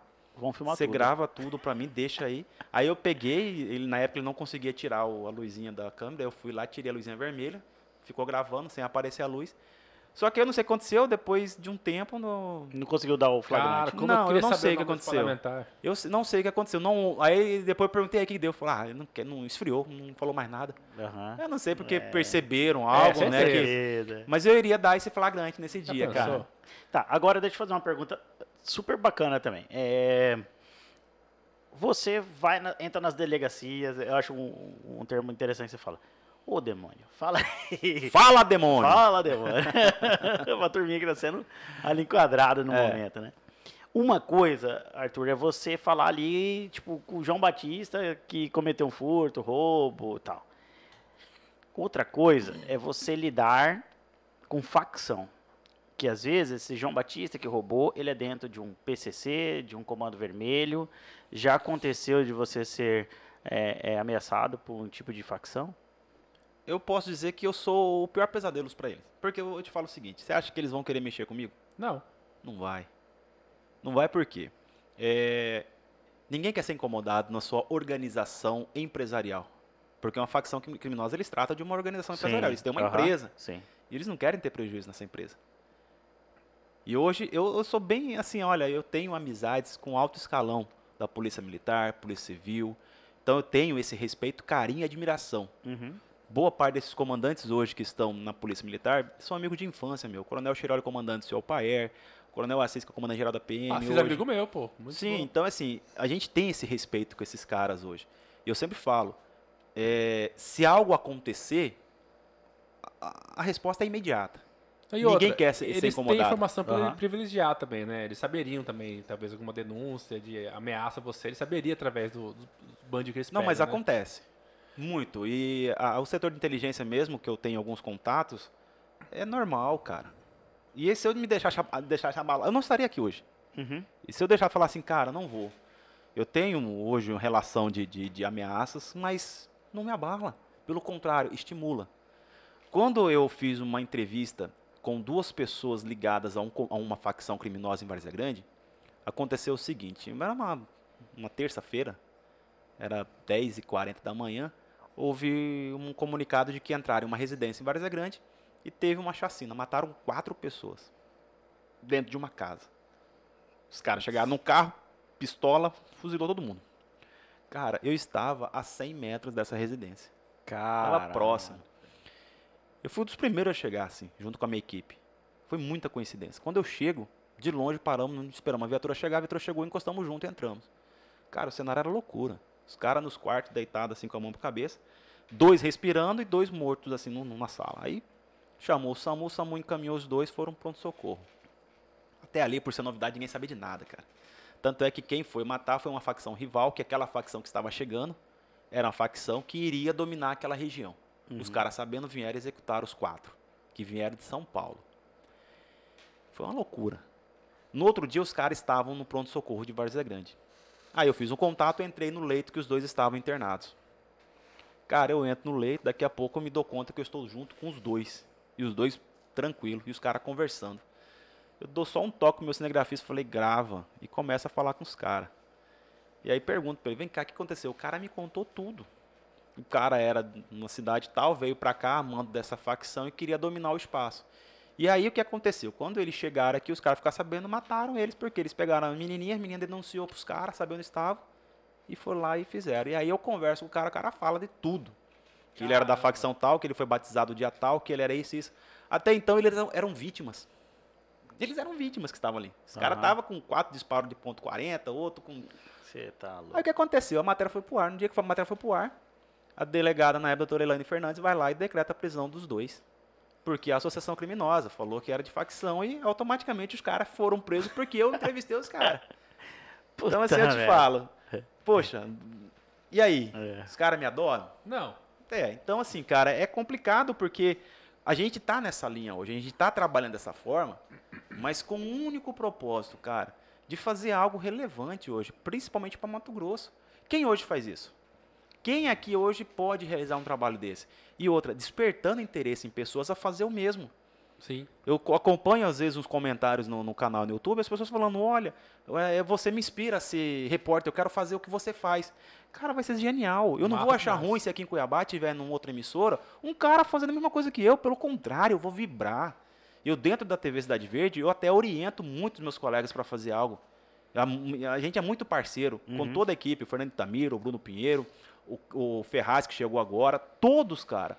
A gente tem essa linha. Eu gostaria muito que pudesse formar essas pessoas nesse sentido. Formar, sim, algo nesse segmento. Porque, infelizmente, o que eu faço, faculdade nenhuma ensina. Sim. É. Pelo contrário. Eles pregam que você não pode fazer isso aqui. É totalmente diferente. Tanto Mas é você que sabe que o, o seu xará, o Arthur Duval lá de São Paulo, do Mãe Falei, quando candidato a prefeito de São Paulo, ele falou num, num debate nos programas dele, falava, cara, eu vou prefeito, eu vou bater de frente com o PCC, é um bando de vagabundo, gostou, pode vir, eu vou enfrentar, cara. ele está totalmente errado. Ele ameaçou os caras, ele ameaçava os caras assim. Ele falei, totalmente "Gente, errado. Esse cara é louco. Não, não é questão de loucura. Aí é inconsequência. Por quê? Você não pode fazer isso. Você não pode fazer isso. Você tem que respeitar. Por que respeitar? O que eu falo aqui não é baixar a cabeça para facção, não, indo para criminoso. Os caras têm um poder paralelo, meu irmão. Tem. Os caras têm muito. E quando eu falo que eles têm poder, não é poder de vagabundo, não. É poder ligado a grupo político também. Uhum. E quando você fala que vai enfrentar esse pessoal, meu irmão, Você tá enfrentando dia- tá enfrentando o judiciário, tá enfrentando o Não, político. no outro dia você vai ter ônibus queimado. Você vai ter ataque a empresas, os caras vão começar a quebrar a empresa, você não vai saber. Nós tivemos uma situação aqui. Tivemos. E eu sei exatamente como parou a situação aqui em Mato Grosso. Eu não vou falar, Sim. mas eu sei como parou. E quando eu fiquei sabendo que aquela situação só parou daquela forma, eu falei, cara, Os caras têm poder. o sistema é impressionante. É, já dizia o Tropa de Elite 2, o sistema é foda. É, cara, é exatamente aquilo. O Tropa de Elite, ele é exatamente essa a realidade. Realidade é essa que eu vivo e que não vou mudar. Uhum. Eu não vou ser aqui o salvador da pátria, eu não vou querer aqui falar, ah, isso é Sou errado, herói tem que acabar. Não, meu irmão, esquece. Esquece. A única coisa que eu faço, e sempre questiono isso, e falo o seguinte, e uso até um lema do, do Confúcio, que é o seguinte, eu nunca procuro eh, saber as respostas, eu busco compreender as, as perguntas. Uhum. E isso que me motiva. Eu não quero saber o que o político ali tem para me responder. Eu quero primeiro entender aquela pergunta que eu tenho para ele e saber se aquilo tem fundamento. E aí eu me foco nessa pergunta. Tanto é que vocês forem observar as, as- as entrevistas minhas de denúncia, cara, as pessoas falam, cara, mas peraí, você tem um ponto no ouvido? Alguém fala para você, como que é que você consegue interpelar rápido aquilo que o cara tá falando ali? É porque a gente sempre, sempre tem que questionar, cara. Nós, enquanto cidadão de bem, a gente tem que questionar principalmente os caras que estão no poder. Nós temos que questionar, nunca É Nós que aceitar. pagamos os salários dele, inclusive. né? Rafael, é muito simples, cara. Alguém chegar e falar assim, ô, Rafael, esse celular aqui, você, ele foi feito para atender ligação e fazer ligação. Cara, se alguém te falar isso, você vai aceitar isso? Não. meu irmão. Esse celular aqui, eu vou achar que eu posso também mandar mensagem. Ah, eu acho que eu também posso usar aqui para o WhatsApp. Ele vai ter... essa- Você tem que questionar tudo. Você não pode só aceitar aquilo como sendo verdade, cara. É. Tá, mas por outro lado, você tem um grande benefício com tudo que você faz, porque é uma coisa que eu adoraria aprender com você. Seu canal no YouTube é bombado pra caramba, tem milhões e milhões de views, e isso monetiza pra você. É, e aí é a minha frustração, cara. Por quê? Eu nunca falei isso. Porque eu não ganho dinheiro com o YouTube. cara. Mentira, cara. Tem Você acredita É views. uma pergunta que eu ia te fazer mesmo. Eu não cara. ganho. Sabe por quê? Ah, Eu não, não entendo de rede social. Eu, quando eu tinha meu canal, esse canal meu era de imóveis planejados. De Ah. 2006. e aí eu trabalhava, quando foi em 2017 que eu vou pra TV Cidade Verde, naquela época, 2016, eu comecei a colocar alguns vídeos. A excluir tudo que eu tinha, comecei a colocar os vídeos da entrevista da Câmara de Vereadores, enfim. E aí, cara, em um período de oito meses, de 300 inscritos, eu passei a ter 20 mil. Aí nesse período de dois meses foi para 80 mil. Foi uma coisa loucura, assim, né? Só que como eu edito as minhas matérias, eu colocava trilha musical. Der trilha, se não for original. Todo o canal dos vídeos que eu tenho é monetizado e eu autorizo o repasse para trilha. Mentira. Verdade. Você parou com isso agora, né? Hã? Agora você parou com isso. Não, aí o que aconteceu? Agora eu coloco às vezes sem trilha, ou eu coloco com uma que eu pago aí, tenho algumas trilhas, mas não gosto. Porque naquela época as trilhas que eu usava, ela marcou muito as minhas matérias. aham. E são matérias que têm milhões de visualizações. E hoje, se você for observar o canal, hoje ele tem uma renda de 15 a 20 mil dólares. Uhum. E eu não recebo esse dinheiro. Ele vai pro. Ah, Você puxa não recebeu vida. nada? Nenhum, nenhum desses Não, mais novos? dá, não, dá às vezes centavo de dólar, que chegando a 100 dólares eu consigo receber ali 400 reais. O máximo que eu peguei uma vez foi 300 reais. Mentira, cara. do que sobra desse repasse pro direito autoral. Mas, Arthur, você é tão fácil de resolver, cara. E aí? Não, eu não consigo mais resolver. Não, do passado não, mas daqui pra frente... Mas isso começou em janeiro. Janeiro eu comecei a fazer isso agora. Porque Ah, então seu canal é novo, então, assim, o... Não, essa ideia de colocar ideia de- agora eu Tá, comecei em mas janeiro. esse, entendi. esse vídeo do, do, do Barbudo vai monetizar, então. Ele monetiza, mas não é meu. Se você olhar lá, você vai ver que tem uma trilha que tá direito autoral. Cara, você não fez isso, Você pode olhar que velho. todos têm ali embaixo. Você vai ver poucos que falam assim, ah, esse não tem. Ou Todos seja, têm. era pra você estar ganhando, tipo, 300 mil reais do Faz YouTube. tempo. Doido, né, cara? Não bateu uma raiva isso, aquele que eu fiz isso. Cara, Uma coisa assim, tipo... então, porque assim, eu sempre falo o seguinte, cara, na minha vida é uma loucura, tudo acontece de forma espontânea. Eu nunca é, almejei estar nesse Aham. segmento. Então, assim, eu deixo a vida levar, cara. Eu acho que eu tô vivendo um momento e se não é agora, se daqui a pouco eu vou ter alguma vantagem financeira que vai chegar, eu recebo. Aham. E questão de vantagem financeira, isso é importante, né, cara? Porque muitas pessoas acham isso, né? Falou, cara, esses caras devem ganhar dinheiro pra caramba. Eu achava que você ganhava muito dinheiro com o YouTube. É, porque a gente tá aprendendo aqui também, né, Arthur? Sim. Então, Na assim, verdade, esse isso foi o meu você erro. pra te aprender YouTube, na verdade. O- né? esse foi o meu erro no início. O meu erro foi esse, infelizmente, de não ter esse, esse entendimento e de, de compreender. Até porque naquela época eu achava assim, ah, quem que ganha dinheiro com isso, cara? Você é louco? aham. Quem que vai pagar pra isso? Aí Cara, depois que eu comecei a é. analisar, eu falei, cara, olha isso. Essa, Que ganha, foda. essa ganhando uns 100 mil reais por mês hoje, fácil aí. Ah, simples, tranquilo, facinho. É. Ah, Arthur, outra coisa, mas assim, só interrompendo você, desculpa já, mas cara, tá, você não ganha dinheiro com o YouTube, você arrisca sua vida, você ganha inimizades perigosas, Bastante. né? Você falou que as empresas não te querem, com razão. Então, eu só, só vejo uma saída pra você. Cheirando a candidato, Jorge. Quando, é, quando me fazem essa, essa pergunta, eu sempre costumo responder ela com duas perguntas. Hum. Que são o seguinte: você votaria em mim e por quê? Porra. Essa é a pergunta. Porque quando fala assim, cara, você vai sair candidato? Aí essa é a pergunta. Mas vem cá, você votaria em mim e por quê? São as duas perguntas Cara, que eu, eu, eu, se você conhece a minha história, eu fiz um candidato no- nessa pegada de herói. Você Aham. seria um cara extremamente elegível. você quer virar cliente do Rafa? Você, você seria um cara Aceitaria? eleito. Você seria um cara eleito, na minha opinião. Pelo pouco que eu conheço, da- pouco mesmo que eu conheço de política, a experiência que eu tenho de marketing política, você é um cara eleito. Você é um eu, cara eu escuto que... muito isso. Então, Eu, mas... Aliás, já escutei muito, porque muitos falavam que 2018 eu seria candidato. Aí chegaram a falar, não, para, esquece, 2020 ele vai vir sim, pode anotar agora que ele vem. Aí não fui, né? De novo. Aí então, assim, não vejo isso ainda. Mas, mas pode você- acontecer? Mas não é, um, sei. é, é Uhum. é a vontade sua, Arthur ele tem vontade de, chegar lá e, que hoje você é pedra, mas lá seria vidraça. Com certeza, porque assim, eu falo experiência que eu passei por isso. É, a cobrança iria. Teria, poderia acontecer de surgir um repórter e lá, vem cá, você aumentou seu patrimônio? Ou vem cá, qual é o seu projeto? já pensou? Cara, Deixa eu ver eu sua fico imaginando, É. eu Deixa ia eu ver dar muita risada aqui, se isso pudesse acontecer, cara. Eu, eu ia dar muita risada. Ô, o que, que é PPA? O que, que é LOA? O que, que é, É. E você pretende continuar indo em gabinetes? Então, assim, eu tenho, para esse ano, ano passado, esse ano, eu tinha muita pauta nesse sentido.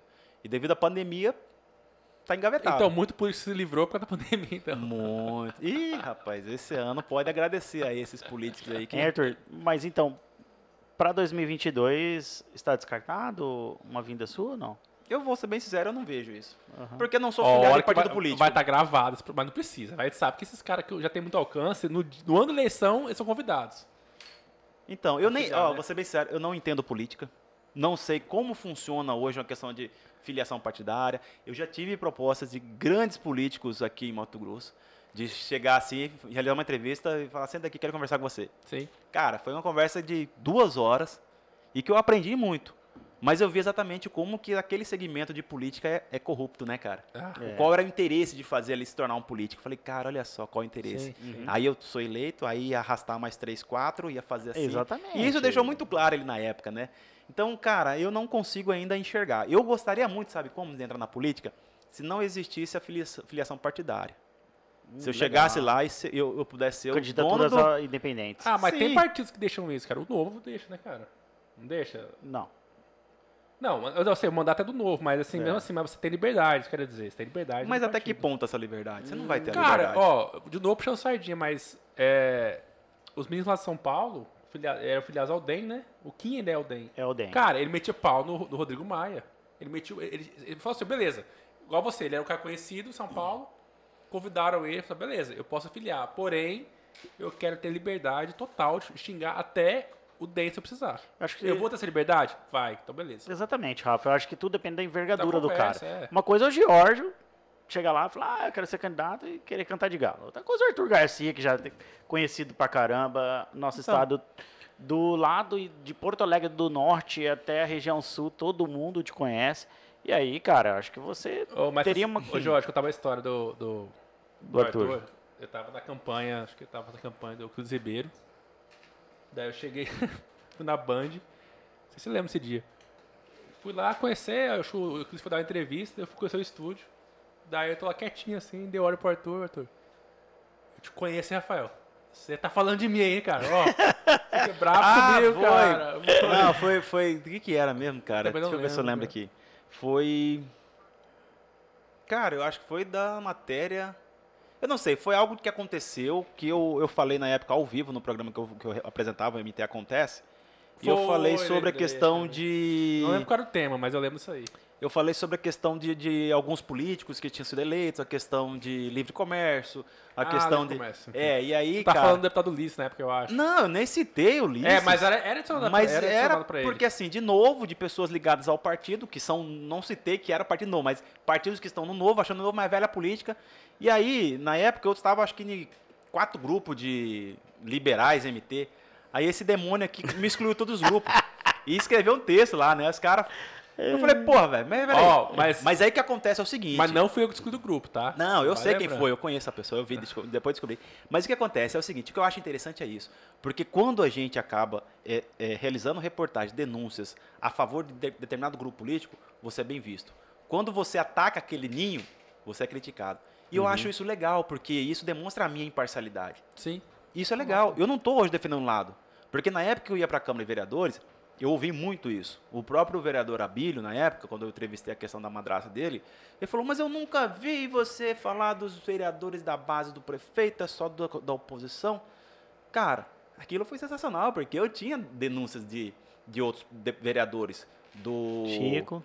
do Chico 2000, do Adevair Cabral. Então isso estimulou. Pô, vem cá, não é só você, não é só o Diego Guimarães, não é só o Marcelo Bussic. Então eu tô falando de todos, cara. Aqui a gente vive uma bolha, né? O algoritmo só entrega aquela bolha pra gente, do que a gente gosta. Então talvez. É, Seja isso, né? mas cara, isso, isso é bom, isso é, isso, é, isso é legal. Faz a gente evoluir nesse trabalho.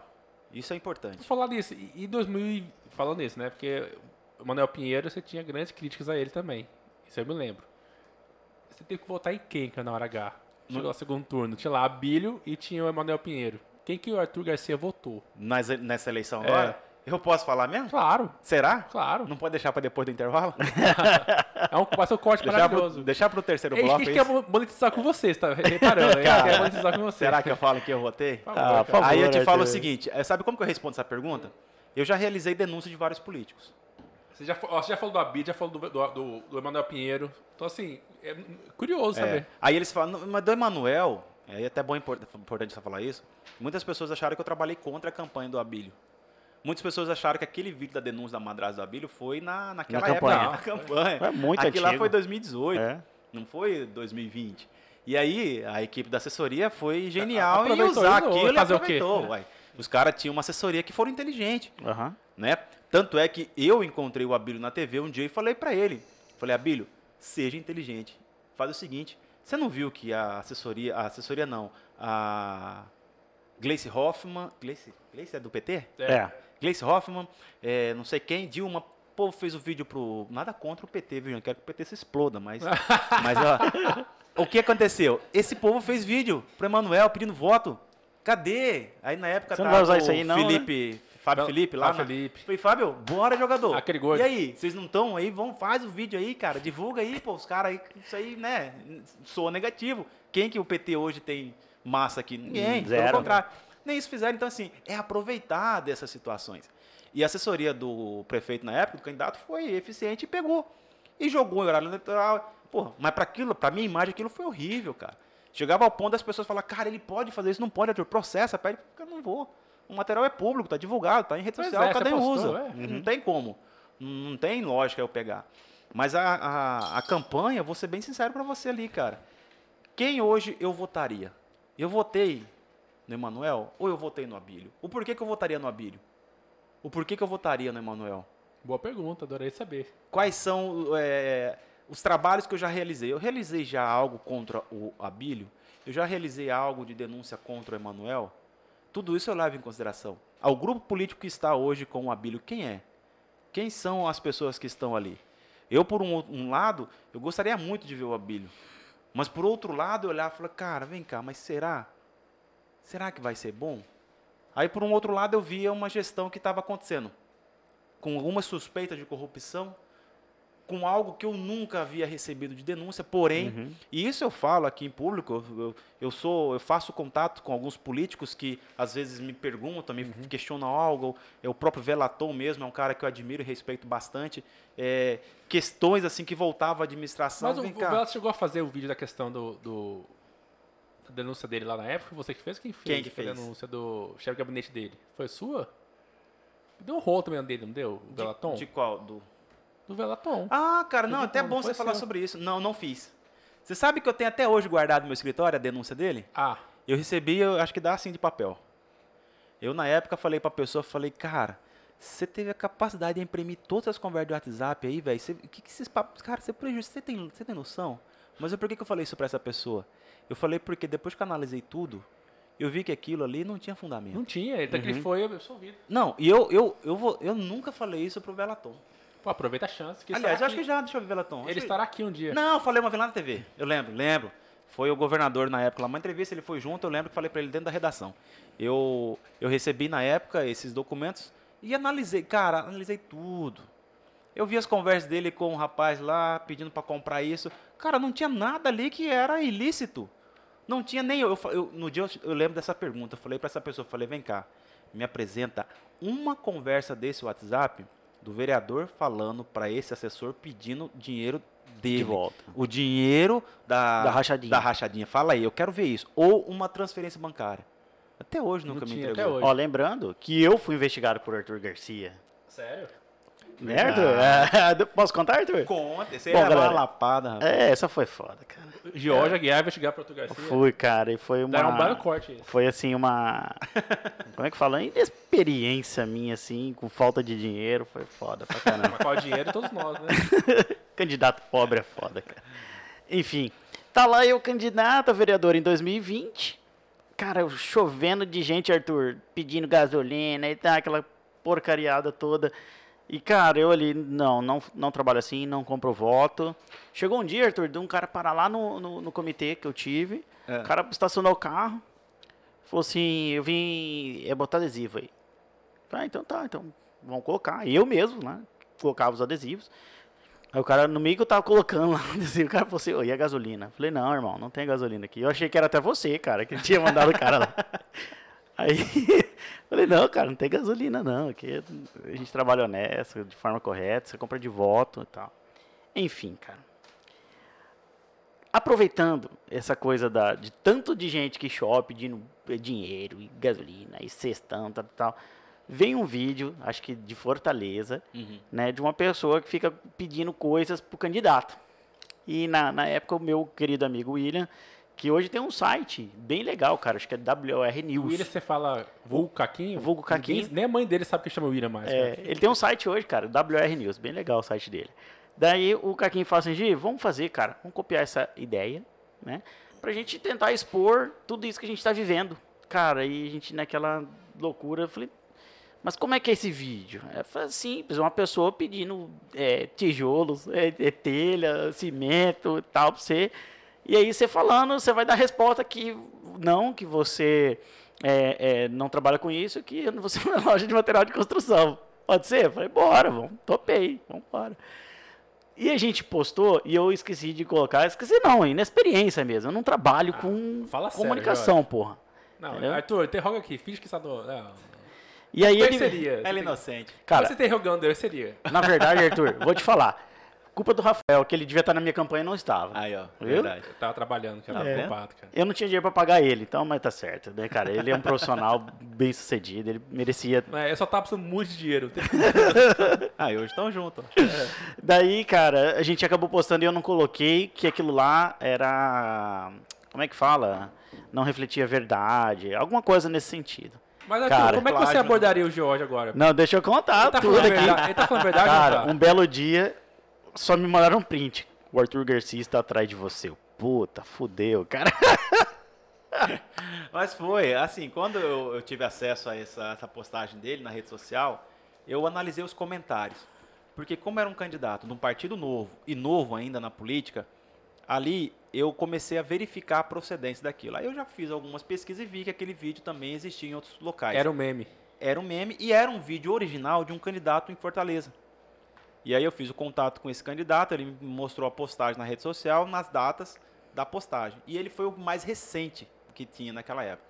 Automaticamente confrontei com o do George e vi que o do George era muito depois. George. E aí o que, que me chamou a atenção? As pessoas comentando foi, assim, uma decepção. Porque as pessoas que vai na rede social são pessoas que às vezes ele nem conhece.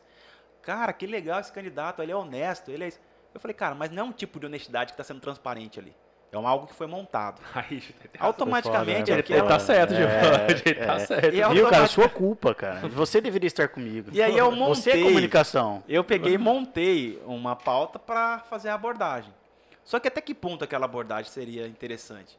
O cara é um candidato ao primeiro mandato, não vai prejudicar o rapaz? É um erro, talvez, de uma assessoria dele? Eu analisei esses fatores. Quando eu analisei isso, eu comecei a deixar de lado. Engavetei. E aí a gente se encontrou. E aí eu encontrei com ele, eu na Assembleia, fazendo uma denúncia de um, um político lá, de um Qual, deputado. cara? Qual deputado, cara? Quem que foi, cara? Foi a Valone? Não, não, foi Dr. o Jimenez. Dr. Jimenez, exatamente. E aí encontrei com ele. Quando eu encontro com ele, ele vai. E eu foi a primeira vez que eu encontrei. Você perguntou na lata, Jorge, que lá é verdade? Eu falei, não, cara, que lá não é verdade, não, pô. E aí eu fui e expliquei pra ele. Mas, Aí Jorge, falei, olha- pelo amor de Deus, dá pra sa- Até eu tô desconfiado agora, Jorge. Dá pra Ah. saber que é. Você você não postou quando é da inocência, né, cara? Foi, cara, juro por Deus.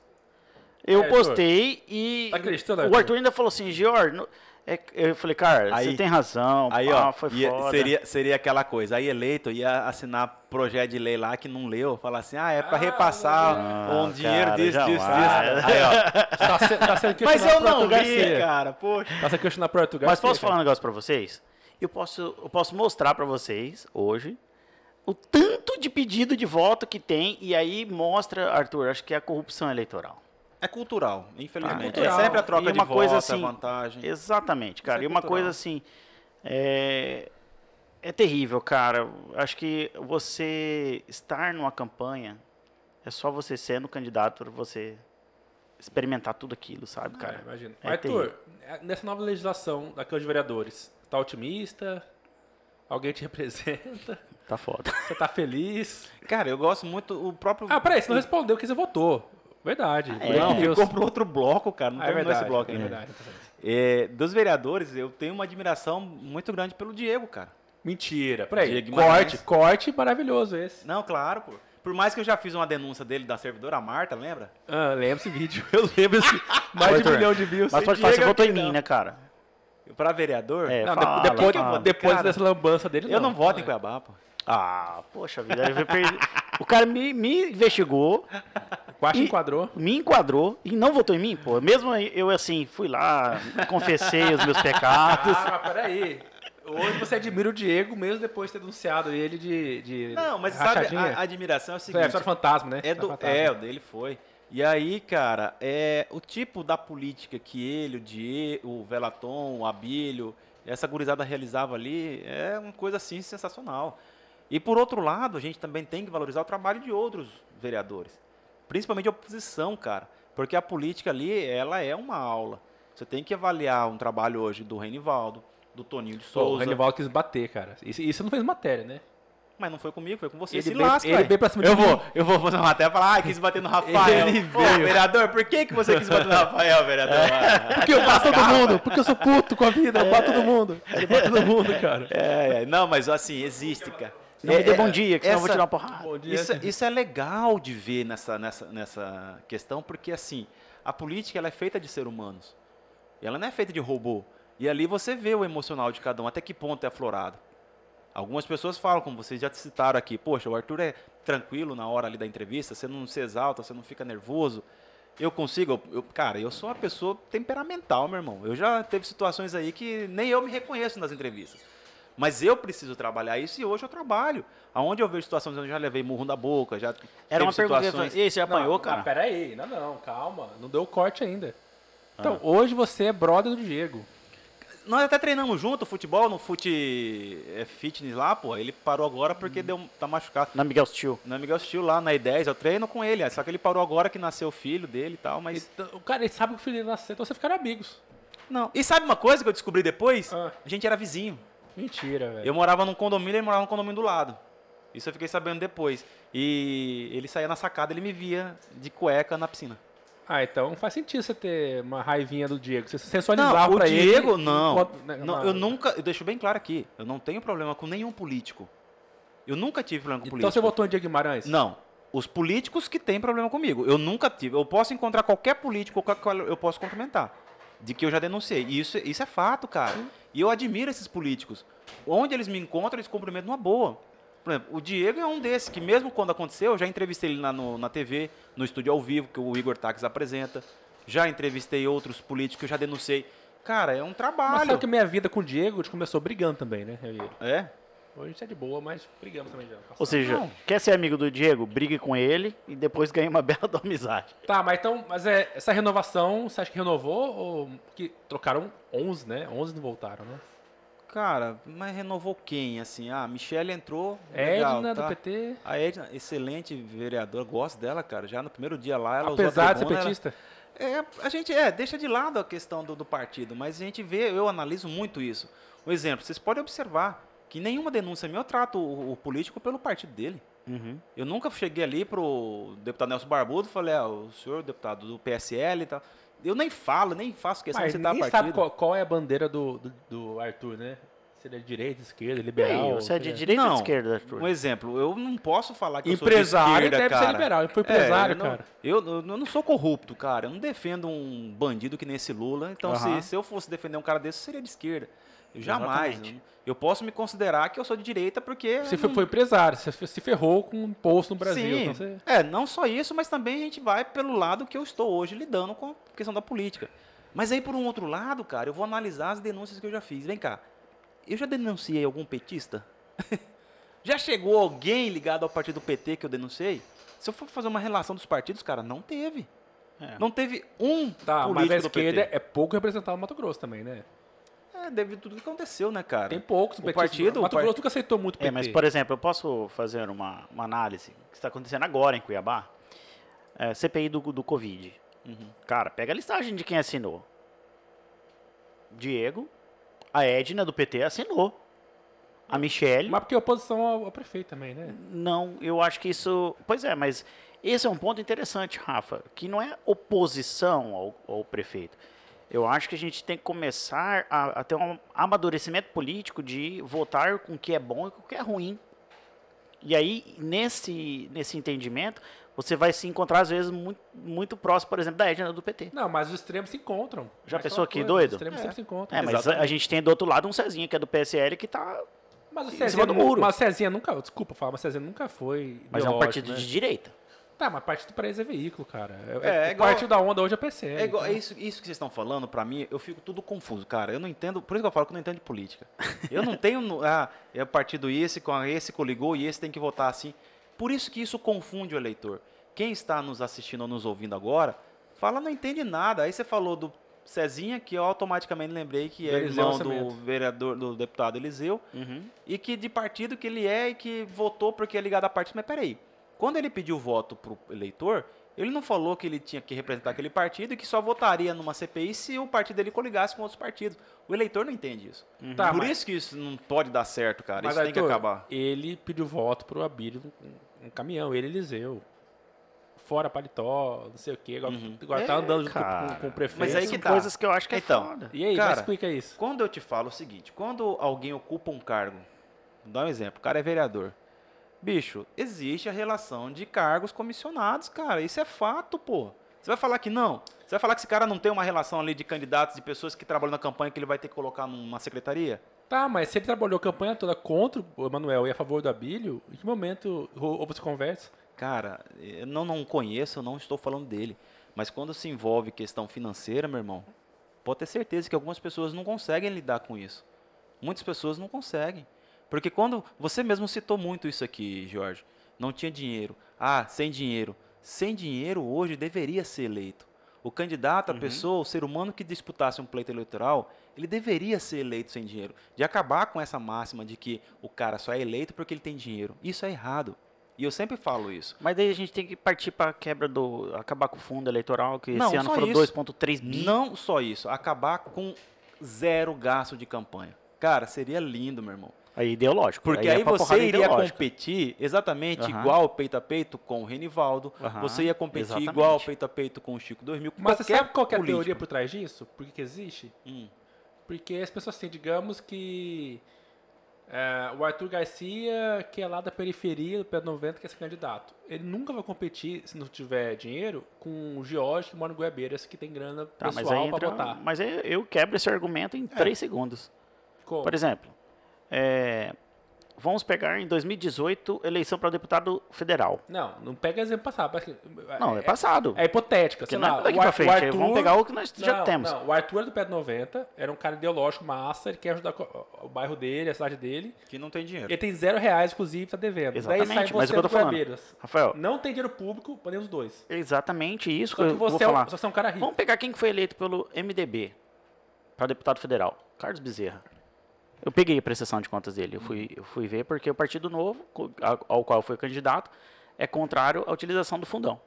Então, cara, o cara gastou 1,590. 1,590 foi o que Carlos Bezerra gastou para ser eleito deputado federal. Sabe quanto dinheiro público? 1,550.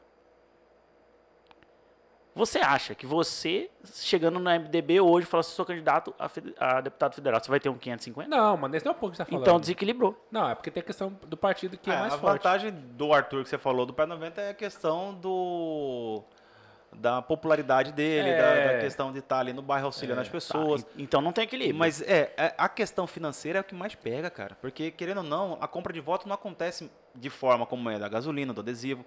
Ela acontece quando você acaba contratando a pessoa para trabalhar. Caralho, tudo mais. Então, automaticamente, aquela pessoa já está obrigada a Mas, Jorge, eu queria. Ele falou que não entende muito de política. Eu queria. Já pensou se todo brasileiro não entender de política que nem o Arthur entende? Cara, ele. Para, Arthur, você entende pra caramba, Entende pra cara. caralho, você cara, é muito não, inteligente. Aliás, Cara, você entende, velho. entende, entende sim, sabe como o jogo funciona. Você sabe o que perguntar É. pro cara, você sabe o que falar, você sabe até o time do, do- entre uma alfinetada e outra, você sabe dar. Cara, eu tô nesse É. meio faz tempo, você Não, sabe. mas a eu falo, a entende política, a política lá dentro é diferente. É uma, é uma política que eu te falo que essa política. Vou dar um exemplo aqui. 2022, eu sou eleito deputado estadual. Toma posse em 2023. É. Certo. O que, que acontece já na primeira semana de mandato ali? Que, que, que- Eleição da mesa diretora. E como que isso acontece? Antes da eleição, né? Antes da eleição. Já se forma um grupo no WhatsApp, fala, gurizada, bora! E- Uh! É isso Ó, aí. bora lá, ó. Tem dois apartamentos lá em Jurerê, tem um outro aqui que tem uma cobertura em Ipanema. Mas, ó, tem que votar. Vai dizer que isso não acontece? Isso Acontece, acontece. E aí, meu irmão, você tem noção de um variado estar lá dentro e descobrir que já na primeira semana isso está acontecendo? Se abrir a boca, o que, que vai acontecer? Uhum. Você tem medo disso acontecer com você Cara, também, um- né? mas um cara que, foi, que É. é corajoso, que enfrenta facção criminosa, que não tem medo de nada. Perfeito, isso pode acontecer. eu queria um Arthur desse mas posso mas falar? você acha que chega a ser eleito ou não? Não, eu, Chega. Eu, eu digo o contrário. É eleito, e eu posso te falar, nunca farão propostas indecorosas pra você. Não, é, Não vai chegar essa conversa em você. não, não chega. Não Não chega. chega. Não che... Até porque, se for olhar o meu passado, que eu já fiz, que denunciei um deputado, um ex-deputado, um suplente, foi exatamente sobre isso. Aham. Não vai foi chegar. exatamente nessa situação. A panelinha ali vai fazer a panelinha e tal, a Você mesa vai, ficar diretora... fora, vai- você vai ficar fora da panelinha. Sempre, sempre, sempre. e aí fora. é o que muitos acabam sofrendo. Não aprovam um projeto, tem dificuldade. E aí, meu irmão, esquece. É verdade. É, então, mas, mas eu pergunto por quê? Porque assim, beleza. É, você fala que não pensa entrar na política. Mas também você não monetiza no YouTube. Você não tem empresário. Você só tem seu programa na, na TV. Cara, você tem alguma outra ambição? Isso que eu falo. Eu acho. É nível nacional, é o trabalho que eu faço. É, eu já fui. Você sonha ir para São Paulo? Sim, um eu tive uma proposta uma vez. Legal. Eu fui para a SBT em São Paulo, que surgiu uma proposta de uma produtora que viu meu trabalho. E aí os caras queriam e tal, aí ia viajar o Brasil inteiro fazendo esse trabalho, mas aí na época meu filho estava com dois anos só, dois não, tinha acabado de nascer um ano e pouquinho. Eu cheguei aí na época para a SBT, fui lá, conheci as instalações, conheci uma das pessoas, aí vi que não era o momento ainda. Até porque não senti ainda muita confiança por ser uma empresa terceirizada que estaria num projeto, e aí esse contato esfriou. Mas eu vi que não era o momento. Mas eu vejo que esse é, é o meu foco hoje, é realizar um trabalho que eu estou realizando, que eu faço aqui em nível Brasil. Legal, eu tenho cara. hoje um WhatsApp que eu uso do canal do YouTube. Cara, eu tenho solicitação do Brasil inteiro de gente me passando denúncia. De várias cidades do país. Falando, Arthur, vem pra cá investigar, toma isso. Poxa, e eu não posso fazer isso. É uma boa pergunta. É, o, do, seu, do, do seu público, como é que está a distribuição do seu público hoje? Ele é bastante Mato Grosso ou já está conseguindo? Ah, é Abranger bem, nacional. é, se eu pego aí de 100%, eu vou ter aí uns 40% São Paulo, o resto distribui e chega a dar 30% exterior. Aí, E Mato Grosso, dá quantos por cento? ah, acha? Mato Grosso eu não, não cheguei ainda a analisar. Caramba, seu público tá mais. A maior parte é de fora? Mas fora. Legal, né, cara? E ainda Mas- é comum eu andar aqui em Cuiabá e as pessoas não conhecerem, é normal. Tá, mas por que, que o cara de São Paulo quer ver matéria de, sei lá, um Cuiabá? É porque é o seguinte, em São Paulo existe o Celso Russomano que faz trabalho. Sim. E aí acontece que os meus vídeos, eles são comparados com o do Celso. E aquele público que vê o Celso lá no Patrulha do Consumidor, eles acabam... Patrulha não, é outro nome do Celso. Patrulha de um É, eu outro. não lembro de cabeça. É, lembro. e o mesmo público acaba vendo o meu. E isso acaba um linkando com o outro. Que e aí legal. acontece também no Rio de Janeiro com o Gabriel Monteiro. Aham. Os Ah, vídeos do Gabriel acabam sendo linkados pra com o meu. cá, amigo nosso. Tá sendo É, né? cá. É, eu E tive lá, fui na casa dele, foi um apoiador né, de campanha. Legal. né? É outro loucão, é outro cara que ele não morreu ainda, não, não sei como. Ando com segurança também hoje, mais de um. Eu tive é cara pessoa que- iluminada, Na cara. minha Essas campanha, eu fui lá na casa dele. Ele falou, Jorge, você é um cara legal, eu quero te apoiar. Legal. Ele falou, vem pra cá. Aí eu fui, cara. Fui pra lá, peguei um voo. Ele mora em. Fez um vídeo com você. Fez um vídeo comigo. Cara, cheguei lá na casa dele, Arthur. Seis caras gigantes, assim, um monte de arma. Quando você. Eu não sou acostumado com isso, cara. É, eu fiquei é- assim, caralho, velho, sabe? Onde que eu tô pisando aqui? Você é mais acostumado É. com essas coisas, né? Arthur, e aí, você já, já entrevistou um bandido duas vezes, cara? Tipo, o cara foi preso uma vez, passou seis Já. meses, o demoninho tava lá de novo. Já, já aconteceu, cara. Já. Mas o pior, sabe o que aconteceu já? De da matéria minha nem ter ido pro ar ainda. O cara já tá solto. E o cara na casa dele assistia a minha matéria. Puta. Isso aconteceu, se você olhar no meu Instagram, meu celular tá acabando de bater. Fala, "Ah, você tem esse carregador aqui? Dom?" É de tem. Samsung? É, Samsung. Tem aqui. Por gentileza. Bem aqui no chão. Aí é o seguinte. Semana passada teve um latrocínio. O cara foi sequestrado em Chapada, foi Eu vi. torturado, assassinado e jogado o corpo dele na região ali da MT-010. Os caras, bicho, naquele mesmo dia conseguiram pegar quatro pessoas. Aí dessas quatro, meu irmão, eu fiz, quando eu part- fiz a participação ao vivo da localização do corpo que estava desaparecido, e aí na sequência, isso eu divulguei esse vídeo de manhã, que foi ao vivo, quando foi à tarde, 17 horas, prenderam as pessoas. Aí eu fiz, na minha participação ao vivo, ainda terminei e falei, olha, e vou garantir a você que está assistindo aí, você que assassinou esse, esse, esse servidor aqui da Cefaz, você vai ser preso. E vai ser nas poucas horas, pá. E no final, eu depois peguei esse trecho ao vivo, fiz uma edição e coloquei a foto das quatro pessoas envolvidas no crime. Ou seja, aquilo que eu falei, em menos de quatro horas foram presos. Bicho, quando foi no outro dia, recebo uma informação e consultei o delegado, e o delegado confirmou, cara, tivemos que liberar. Puta por falta merda, de provas, enfim, mas tinha todas as provas, cara. Só que não tinha questão de uma coisa muito falada, que é o flagrante, Uhum. infelizmente.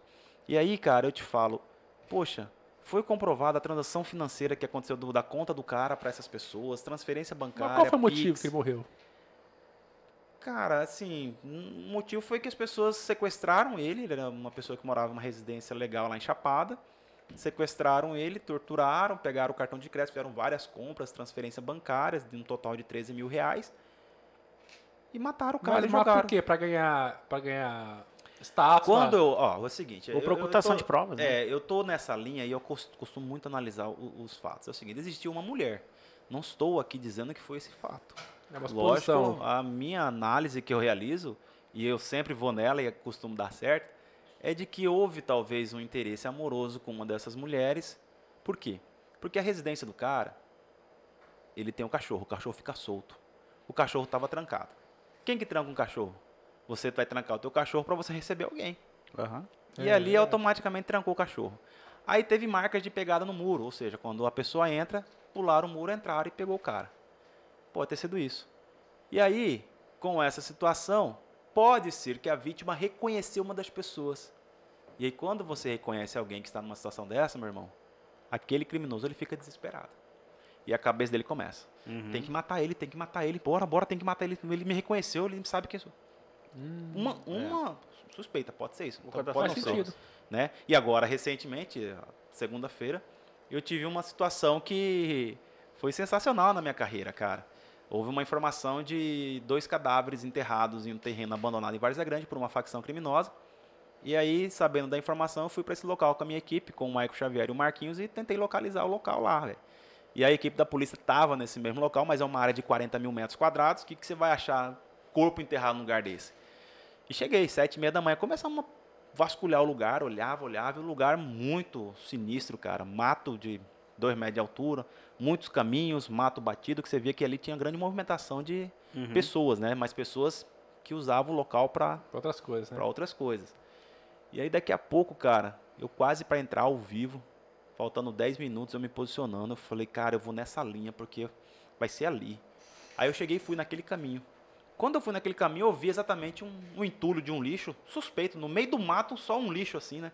Bastante com colchão velho, cobertor, um monte de sacola. Aí eu falei, cara, vai ser aqui. Aí o produtor já falou, posiciona que vai te chamar, posiciona. E aí o assunto era do dia, pô. Falar, ó, existe uma informação de que tem corpo enterrado em um terreno. Vamos Ah. entrar ao vivo daqui. Exatamente. Aí eu vou e posiciono e entrei ao vivo. E falei, olha, existe a informação de que esses corpos estejam aqui. Ó, Ferraz, eu estou chegando ali naquele ponto e eu posso te garantir, o corpo está nesse local. Mentira. Cara, Tá brincando, eu Arthur. peguei, comecei a olhar assim, puxei o colchão, tirei o colchão, olhei a terra mexida, cara. E um monte de Puta sacola de lixo, e dentro da sacola de lixo, muita fralda de bebê, de criança. E aí arrastei, olhei a terra mexida, aí falei isso tudo ao vivo, cara. E fui atrás da equipe da polícia, que a equipe da polícia estava em outra parte, a 800 mil metros. Aí eu fui para essa parte, aí eu volto, isso tudo ao vivo, aí achei uma equipe da polícia e falei, olha, tá lá, eu vi um local ali, aí chamei um policial, veio, aí veio a equipe do bombeiro, veio o cão forajador, que é uma das equipes que foi embrumadinho na questão lá da... Aham. Botaram fralda pra isso. A fralda era para enganar o, O odor cachorro. do cachorro. Meu irmão, na hora que a equipe do bombeiro chega lá, cara, Puf, em cima. fez o furo assim, que eles furam com uma haste de ferro de 2 metros, a cova tinha um metro e meio de profundidade. No que eles furam, eles fazem um vão assim para vir um odor, né? O cachorro vai ali, e deitou. O que o cachorro deitou já Já achou. é aqui. Aí foi isso, foi localizado nesse horário, de 11 horas. Quando foi às 14 horas, conseguiram realizar toda a escavação e tirou o corpo. Ou seja, para minha carreira, esse trabalho que eu fiz nessa segunda-feira agora foi sensacional, cara. Porque, assim, é, o, que eu, o que eu disse, e, e repito, esse trabalho de, de investigação e desse trabalho de comunicação que eu faço, ele só é, só é possível acontecer devido à credibilidade que eu tenho com o telespectador e com as forças de segurança. Uhum. Porque se eu não tivesse esse apoio, meu irmão, eles não iam deixar eu dentro de um espaço do cenário de crime, tá junto com eles procurando um corpo, Cada pra velho. pra baixo. é. Você tá louco? Você Como? tem treinamento também, né? É, eu, eu servi o exército, eu fiquei um período no exército e nesse período me deu algumas é, habilidades para tratar nesse Sim. setor, né, de, de crimes e também de às vezes de um setor de inteligência, de investigação. Deixa eu fazer uma pergunta. O, e, e criminoso, teve algum criminoso que falou assim, ô, entrevistei eu aí, Arthur? Acontece. É, né? É, porque tem que delegado, famoso aí. tem que delegado, Eles gostam, cara. aquele delegado de São Paulo, deve seguir também, aquele policial civil, tem um canal bombado. Tem, cara, eu sigo ele, esqueço nele mesmo. É, ele, eu te falar, essa é a minha próxima pergunta. Ele é bom. Porque trabalho que você faz, beleza, é maravilhoso, mas ele é sens- sensacionalista num ponto que, beleza, com razão você pega o. É como se fosse uma caricatura, né? Você pega o exa- é, o exagero, aquele, o ápice do crime ou, do, do político pra chamar a atenção das pessoas pra aquele problema. Uhum. E com isso você ganha os views, os likes lá e descobri que não monetiza com isso. Infelizmente. Mas vai monetizar, fé em Deus, Amém. agora eu vou ganhar dinheiro. Mas é você. Na hora que você tá. Chega um lugar desse, você pensa nisso, pô, eu vou falar tal coisa que. De uma maneira que vou chamar a atenção das, das pessoas. Eu vou exagerar aqui nesse ponto. Você sabe o que aconteceu? Essa pergunta é legal porque boa parte das denúncias que eu já realizo, elas são matérias gravadas. Ma- É gravado. Eu gravo, edito e vai pro ar. Eu, há um mês, eu realizei duas denúncias ao vivo. Ou seja, sem gravar.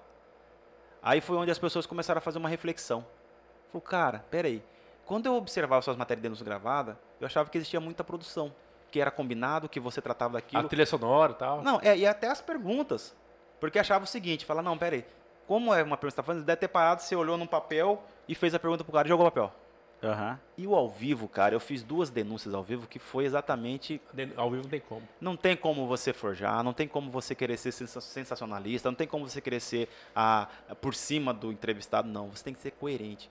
E a questão de você explorar muito um cenário, eu sou totalmente contra muitas coisas, cara. Eu já bati boca com o cinegrafista de querer filmar algo que eu falei que não era para filmar. Isso acontece comigo diariamente, cara. Então eu não permito muitas coisas. Muitas coisas eu não permito. Porque eu sei até que ponto eu tenho que ir. Eu sei até onde eu vou. Eu sei aonde é o momento de recuar. Uhum. Principalmente nesse trabalho. Agora, o de fazer esse, esse enfrentamento nosso com a criminalidade, isso dá pra, também para o pessoal, para essa, eh, essas pessoas que estão nesse mundo, que eu falo que é um caminho sem volta. É muito difícil essa gurizada hoje achar que vai ter sucesso toda vez, porque não vai uma hora, eles vão levar pior. E boa parte disso, eles gostam, cara. Eles acham que é interessante é, ser noticiado, porque no grupo deles isso é legal. Eu ia falar, é tal Isso status. é muito legal, eles gostam. Pô, olha lá, o que, que apareceu lá? Dilquinha lá, ó, Zé Droguinha lá, apareceu, ó, olha aí, foi entrevistado lá, olha. Isso pra eles é, é o ícone. Eu falo porque eu tenho muito contato hoje com o pessoal que é ligado nas, da PCE. O próprio Agno, que é diretor lá, eu tenho um... Eu tive com o Agno, do, o Agno do GIR, é né? sensacional, Grupo de isso. intervenção rápida. Ele é diretor da Penitenciária Central do Estado. Ele é um cara legal. Cara, bicho, infelizmente, cara, algumas cenas que acontecem naquele... Eu passei dois dias lá, cara. E infelizmente algumas coisas que aconteciam antes do Agno entrar, porque desses dois dias, um dia eu passei com uma outra direção na época. Ah, e deixar claro aqui, gente, não passei lá porque fui preso, não. Eu É. estava como convidado que eu estaria ali organizando para realizar uma reportagem. E aí depois de um tempo eu passei na administração do Agno. Cara, você não tem noção do que é um cara entrar dentro de um raio, segurado ali no braço, o povo vibrando com ele porque ele matou um policial, velho. Hum, E aí, como é que você acha que a sociedade ou os familiares desse policial vai encarar aquela situação? Falar, putz, peraí, o cara matou. ele tá, tá sendo E ele entra ali como um herói, velho. Ele entra como um herói. Ele vai ter o melhor, melhor cama lá, ele já tá com a cama pronta, ele vai ter um local privilegiado. E Ué, aí? aquele delegado de São Paulo, que eu também esqueço o nome dele, o civil, ele fala que muitas vezes que ele vai abordar os bandidos, os caras acham massa quando reconhece ele. Sim, às Fala, vezes, ah, então tá filmando, não sei o que, os caras acham massa. Então, você, porque você, é o status, você né? não tem, assim, puta, receio, assim, de achar, assim, cara, meu trabalho, às vezes, é, pode ser mal interpretado no sentido, assim, de valorizar é, uma conduta criminosa, nesse sentido. Não, valorizar não, porque assim, eu não tô, pelo contrário, né? E, e sempre, isso, e- sempre que acaba uma entrevista, às vezes, com, com um criminoso, eu converso com ele. Uhum. Eu, às vezes, dou um conselho. Eu falo, cara, sai dessa vida. Eu deixo de gravar muitas vezes com uma pessoa que foi preso em alguma situação que não tem passagem criminal, pra não expor ele. Então, a primeira pergunta que eu faço pro cara, os policiais que estiverem ouvindo ou assistindo, eles vão saber disso. Boa, primeira pergunta, cara, você tem quantas passagens? Aí o cara já me fala, antes de gravar. Se esse cara me falar que ele não tem nenhuma passagem, isso aconteceu hoje numa situação, eu não gravo, cara. Mas o porquê que eu não gravo? Eu levo em consideração o tipo do crime que ele cometeu, Uhum. e também eu dou pra ele essa chance. Eu falo, pô, peraí, você não merece, cara. Porque eu sei que se eu entrevistar um cara desse, vai repercutir a imagem do cara. E às Não vezes- vai ser legal Às ele. vezes, num processo, o cara, de fato, fica provado ali que não, né? É, e assim, a gente tem É. que ter esse meio. Eu- eu- E aí eu converso com ele, falo, cara, bicho, ó, nunca mais quero ver sua cara aqui na delegacia, cara. E se eu vir, pode ter certeza que eu vou gravar e vou repercutir tua imagem. E outros que já têm passagem, às vezes, eu entrevisto, eu questiono isso com eles depois que acaba. Falo, bicho, sai dessa vida, cara. Não é, não é um caminho. Até porque eu sou experiência disso. Eu tenho um irmão que viveu nesse caminho errado há muito tempo, cara. O irmão? Eu, meu irmão, cara. Como meu assim? irmão, eu cansei de subir Morro da Luz de madrugada pra tirar ele de lá. Ah, Putz, eu cara. cheguei a pegar meu irmão no zero quilômetro com cinco disparos de pistola no corpo dele, colocar no carro Caramba. com- lavado meu carro de sangue e levar para um socorro. Então tudo isso aconteceu dentro da minha família. E hoje meu irmão, meu- cara, ele tá recuperado, ele não tá nesse meio. Graças e graças a a Deus. ele encontrou um caminho que eu jurava que não iria conseguir. Uhum. Todos da família achavam que não ia, mas chegou um momento que ele falou: parei. E aí eu falo, pô, se eu vejo como era meu irmão e eu vejo como tá hoje, pô, vale a pena. E é Uhum. possível. Mas quando isso é possível? Quando depende apenas da pessoa. Esquece, não vai depender de ninguém para ele mudar de, de vida, não. O Morro da Luz, eu já subi no Morro da Luz à noite, cara, para gravar. É E perigoso quando ali, eu hein, fiz cara? isso lá ao vivo, ninguém nunca fez isso. E quando eu entro na TV Cidade Verde, na- naquele primeiro ano, 2017, eu fiz isso ao eh, eh, Entrei 10 e meia da noite, fiquei lá por volta de uma hora e meia, depois fui pro Beco do Candeeiro, entrevistei lá o- as pessoas que ficam lá, gravei, fiz, fiz uma matéria genial. Genial. Mas o porquê disso? Não foi para explorar a dor deles, não. Foi para mostrar a realidade que eles vivem, na qual eu convivi com meu irmão ali em cima. Hum, É porque aquele beco do, do candeeiro ali também é um morto por dia ali também, né, cara?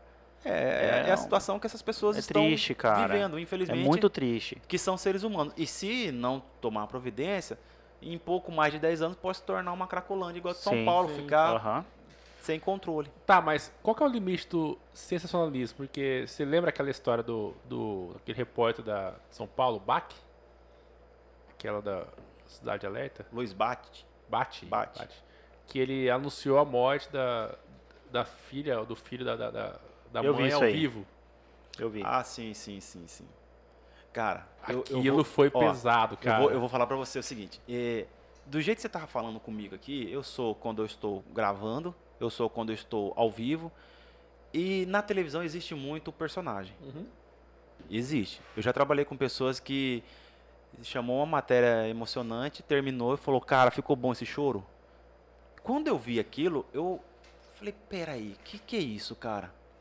Aí eu comecei a analisar, né? Falei, porra, como assim ficou bom o choro? O, o cara não estava emocionado. Eu comecei a me perguntar. Uhum. Eu falei, quer dizer que todas as vezes eu era enganado? Quer dizer que isso É. é normal? Aí, isso, eu analisando. Depois de um tempo, eu vi que um outro pro- profissional também fazia a mesma coisa. Aí eu comecei a descobrir que alguns apresentadores, eles fingem o choro. E isso é teatral, cara. Uhum. Existe um curso para isso. Aí eu comecei a falar, falei, meu Deus do céu, eu não tô nesse mundo, não é possível. Porque de todas as vezes que eu chorei na TV, foi mesmo de verdade. Todas as vezes Uhum. foi de verdade. Principalmente na época que eu fui apresentar o programa, quando o Everton Pop se afasta, que a filha dele, infelizmente, perde o combate pro câncer. Sim. E aí, quando eu apresentei aquele dia, pra mim foi terrível, cara. Eu não, não consegui, não, não, não sei como que eu estava Não era estúdio. legal. tipo, Não era um. é, peguei, cheguei aqui no programa massa, mas motivo péssimo. Sim. É, E sabendo da situação, porra. pois é. E o cara perdeu a filha de 12 anos, eu tenho uma filha que tá nessa flor da idade também, e falou, cara, eu me coloco no lugar. Lógico que eu Sim. não tenho como mensurar o sentimento que o cara tem, mas eu me coloco naquele lugar. É. E aí você tem que conduzir um programa assim de duas horas ao vivo. Mas chega um momento que, porra, eu não tenho como inventar um choro. Ou quando eu vejo uma situação, eu seguro o tempo inteiro. E olha que eu sou chorão, cara. Eu seguro. Teve uma situação que eu fiz o ano passado com um senhor que passou uma dificuldade, veio de Porto Velho pra cá, e aí ele não tinha o que comer, tava com os filhos e a esposa, vivendo num local emprestado. Fui lá pra gravar com ele. Aí eu chego na casa, ele magrinho, debilitado, Eu vi esse vídeo. sabendo que ele já iria perder a luta pro câncer. Eu sento no colchão e pergunto o que o senhor tá precisando. Ele Comida. fala comida. Eu vi esse vídeo. Quando ele fala comida, cara, Pesado. eu fico assim, meu irmão, aquilo acabou comigo. Aí eu falei, não vou chorar, bicho, eu não vou, segurei. Ali eu poderia ter chorado. Porque se eu choro, pelo segmento da audiência, é legal, né? Aham. Pô, o cara se emocionou. Eu falei, vou segurar. Porque tava no início da entrevista, eu não vou chorar. Aí o que E ele fiz? chora, né, cara? Ele Esse chora, vídeo é cara. forte porque E ele aí- comida e chorou. Eu, eu tive. Aquilo ali aconteceu e foi legal porque o meu sogro assistiu aquilo. Ele nem gosta que eu falo isso. Ele encheu a caminhonete dele de comida, de tudo quanto é coisa. Uhum. No mesmo dia que a matéria foi pro ar à noite, eu fui com ele na casa dele levar isso, cara. Mas você não filmou. Não. E eu te falo isso por quê? Porque exatamente é a forma da gente realizar as boas ações que não precisa ser divulgado. A gente não precisa divulgar isso. Uhum. Mas o porquê que nós fizemos isso? Para nos se sentir bem. Porque eu me senti obrigado. Eu não precisava é, é, esperar que aquela matéria fosse pro ar para ajudar ele, cara. Aham. Eu não, eu- a matéria não tinha nem ido pro ar. É eu cheguei em casa, falei pro meu sogro o que aconteceu. Aí na mesma hora eu mostrei para ele o vídeo. Um trecho que eu filmei da própria filmadora que fez. E falei, olha o que o cara me falou. Ele na Cara. hora encheu a caminhonete e foi lá. Até porque a fome bate na hora, né, cara? Você não vai esperar a Não matéria ir pro amanhã. ar, aquela coisa, sensibilizar e juntar e levar. Pô, já foi. As Aham. crianças do cara lá precisam de iogurte. Se eu chego em casa, meu filho na hora vem e fala, "Pá, abre a geladeira e pega iogurte pra mim, pai. Que ele não alcança. Já Porra, sabe que tem, não é? Já sabe que tem, cara. É Não muito mais cômodo, né, cara? Ele só não alcança. Só que aconteceu, quando a matéria vai pro ar, a matéria vai, dois dias depois o cara morre, velho. Puta, velho. Ah, ele faleceu. Ele senhor. faleceu dois dias depois que a matéria foi pro Não ar. sabia, cara. E aí foi assim. Mas assim, cara, eu, eu me senti realizado. Uhum. Porque de alguma forma eu pude ajudar ele. E não era só ele. Ele tinha um filho que tinha um problema que ficava na cama ainda, era debilitado, que tinha um. A situação era terrível. Uhum. Era terrível. Então, se fosse hoje pra usar disso em benefício, cara, Sim. muitos apresentadores e muitos repórteres, infelizmente, que usam dessa profissão, poderia ter usado para benefício político. Isso é, infelizmente acontece, já aconteceu muito, né? Já. Porque as pessoas acabam falando assim, vem cá, mas é, você tá nisso para quê? Para você ser político? Você faz, faz- qual que é a sua pretensão? Porque muitos foram, né? Ah, mas o Pop, Muitos- o Pop foi esse cara, vai, cara. Vamos ser honestos. O Quem? Pop- O Pop foi esse cara, de chorar o tempo todo, abraçar, Dona Maria, não sei o quê, e virou um político. É, mas antes dele teve outros, né? Teve muitos, outros. muitos usaram da mídia para usar para pleito eleitoral. E aí que eu pergunto, fala, mas vem cá, não vão me comparar igual a eles? Bom, iriam. E. E uma coisa, uma coisa que eu acho massa do Pop é que ele fala abertamente nesse programa, cara, eu fui um vereador de bosta. ele fala, não fala.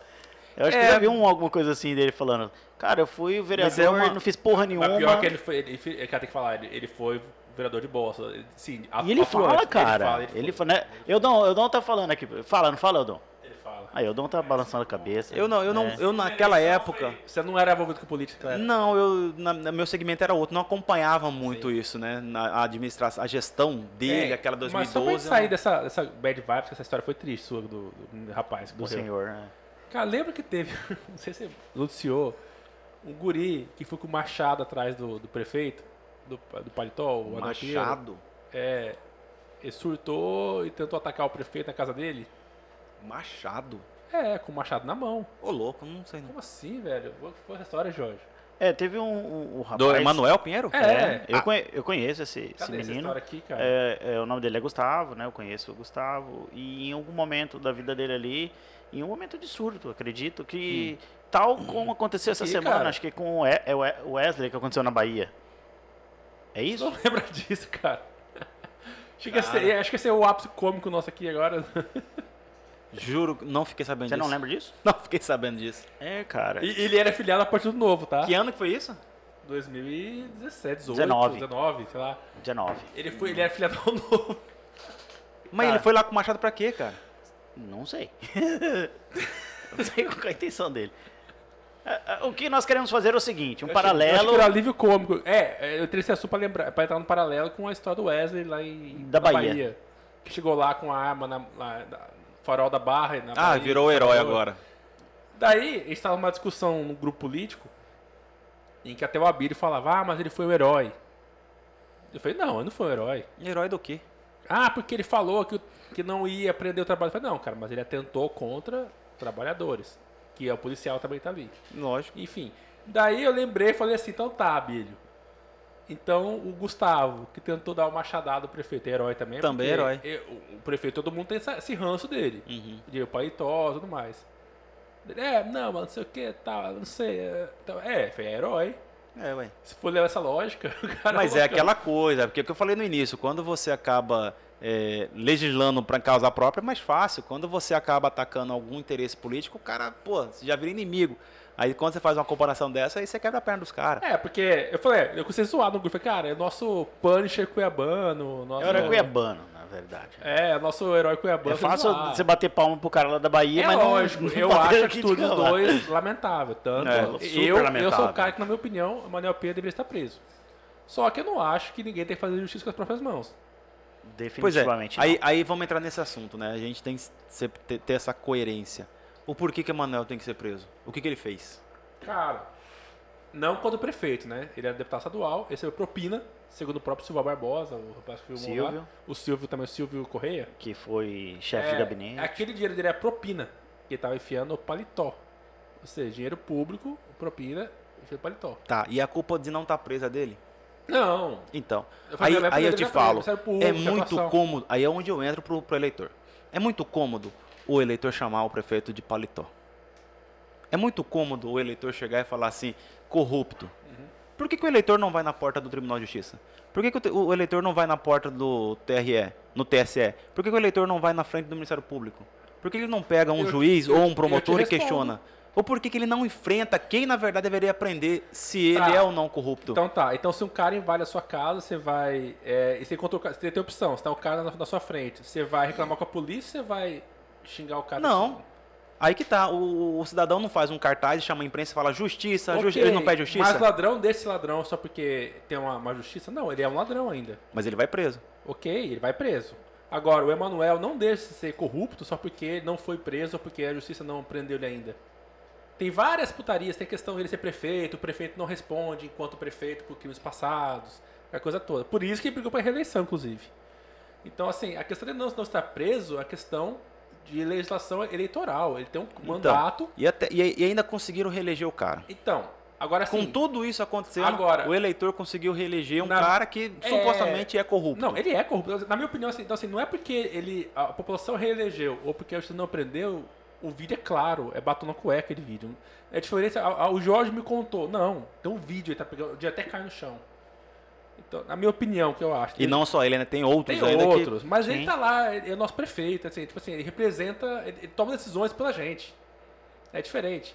Então, assim, um cara desse ele não deixa de ser corrupto por isso. Agora, se existe falha na justiça, na lei, na, na- lei que permite, né?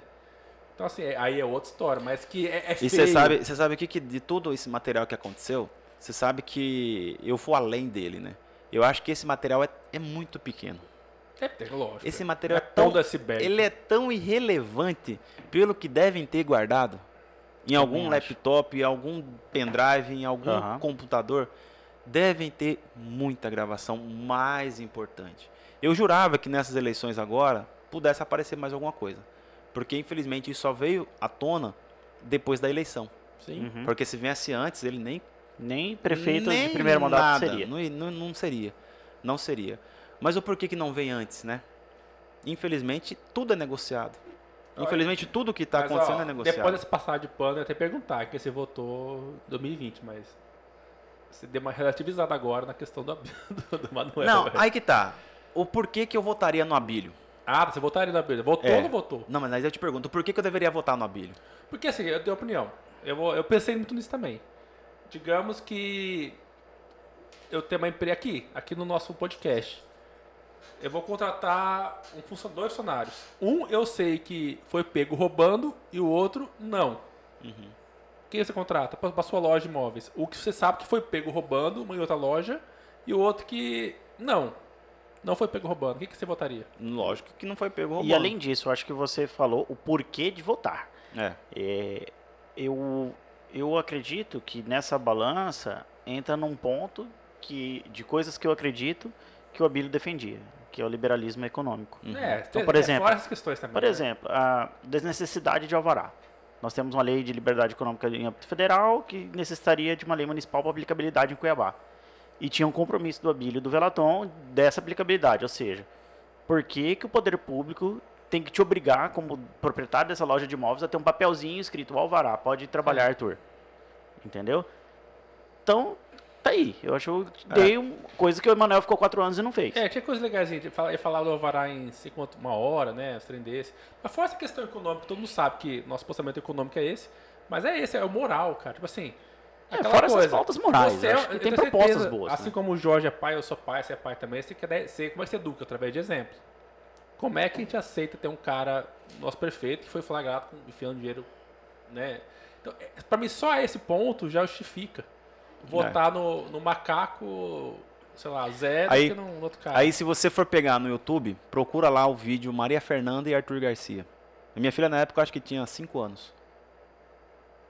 Viu o que a minha filha me fala do Emanuel Pinheiro? O que ela fala, Manuel Pinheiro? Sobre o vídeo. Ah, conta aí, cara. É, não, pô. depois vocês vão assistir. Não, quer- Vai lá e procura lá e vocês vão ver o que, que ela A gente fala quer o corte, pô. naquela época. Aham. Ou seja, o porquê que ela me questionou aquilo. Uma criança de 5 anos, ela falando da situação de vídeo que viu. Filha de Arthur o Garcia prefeito. questionando. Não, eu- eu e, o- posso- e o vídeo foi parar, o próprio prefeito, quando me encontrou, falou na época. Isso depois de um tempo falou: rapaz, você tem uma filha genial, né? Você viu? Você fica esperto. Então, assim, cara, o que ela fez naquele dia, pra mim, me surpreendeu muito. Porque eu subindo com ela, chegando em casa, no elevador, ela questionou algo que tava vendo na TV. De um vídeo de um prefeito pegando dinheiro. E ela começa a lavar o prefeito. Sério mesmo? Esculhambou o prefeito? Esculhambou o Então, prefeito. pra você que não viu esse vídeo, pessoal... Vai lá, eu acho que tá como Maria Fernanda, que é o nome da minha filha lá, e Arthur Garcia vai ver lá e fala sobre esse, esse vídeo aí. Então, cara, a, a, a questão assim de em quem votou, por que votou no Abílio, por que, que eu votaria no Emanuel, por que eu deveria votar no Emanuel, cara, eu vou ser bem sincero pra você. Na política não existe ninguém que vai salvar nada. Não seria o Abílio que iria melhorar a situação dos empresários. Sim. Não seria o Abílio que iria melhorar hoje qualquer situação que nós estávamos passando, que seja boa ou ruim, não vai. Uhum. Principalmente nessa questão da pandemia. Talvez foi até bom o Abílio perder. Não existe salvador Porque- da pátria. Não, e nessas condições que estamos vivendo, talvez não seria bom para ele.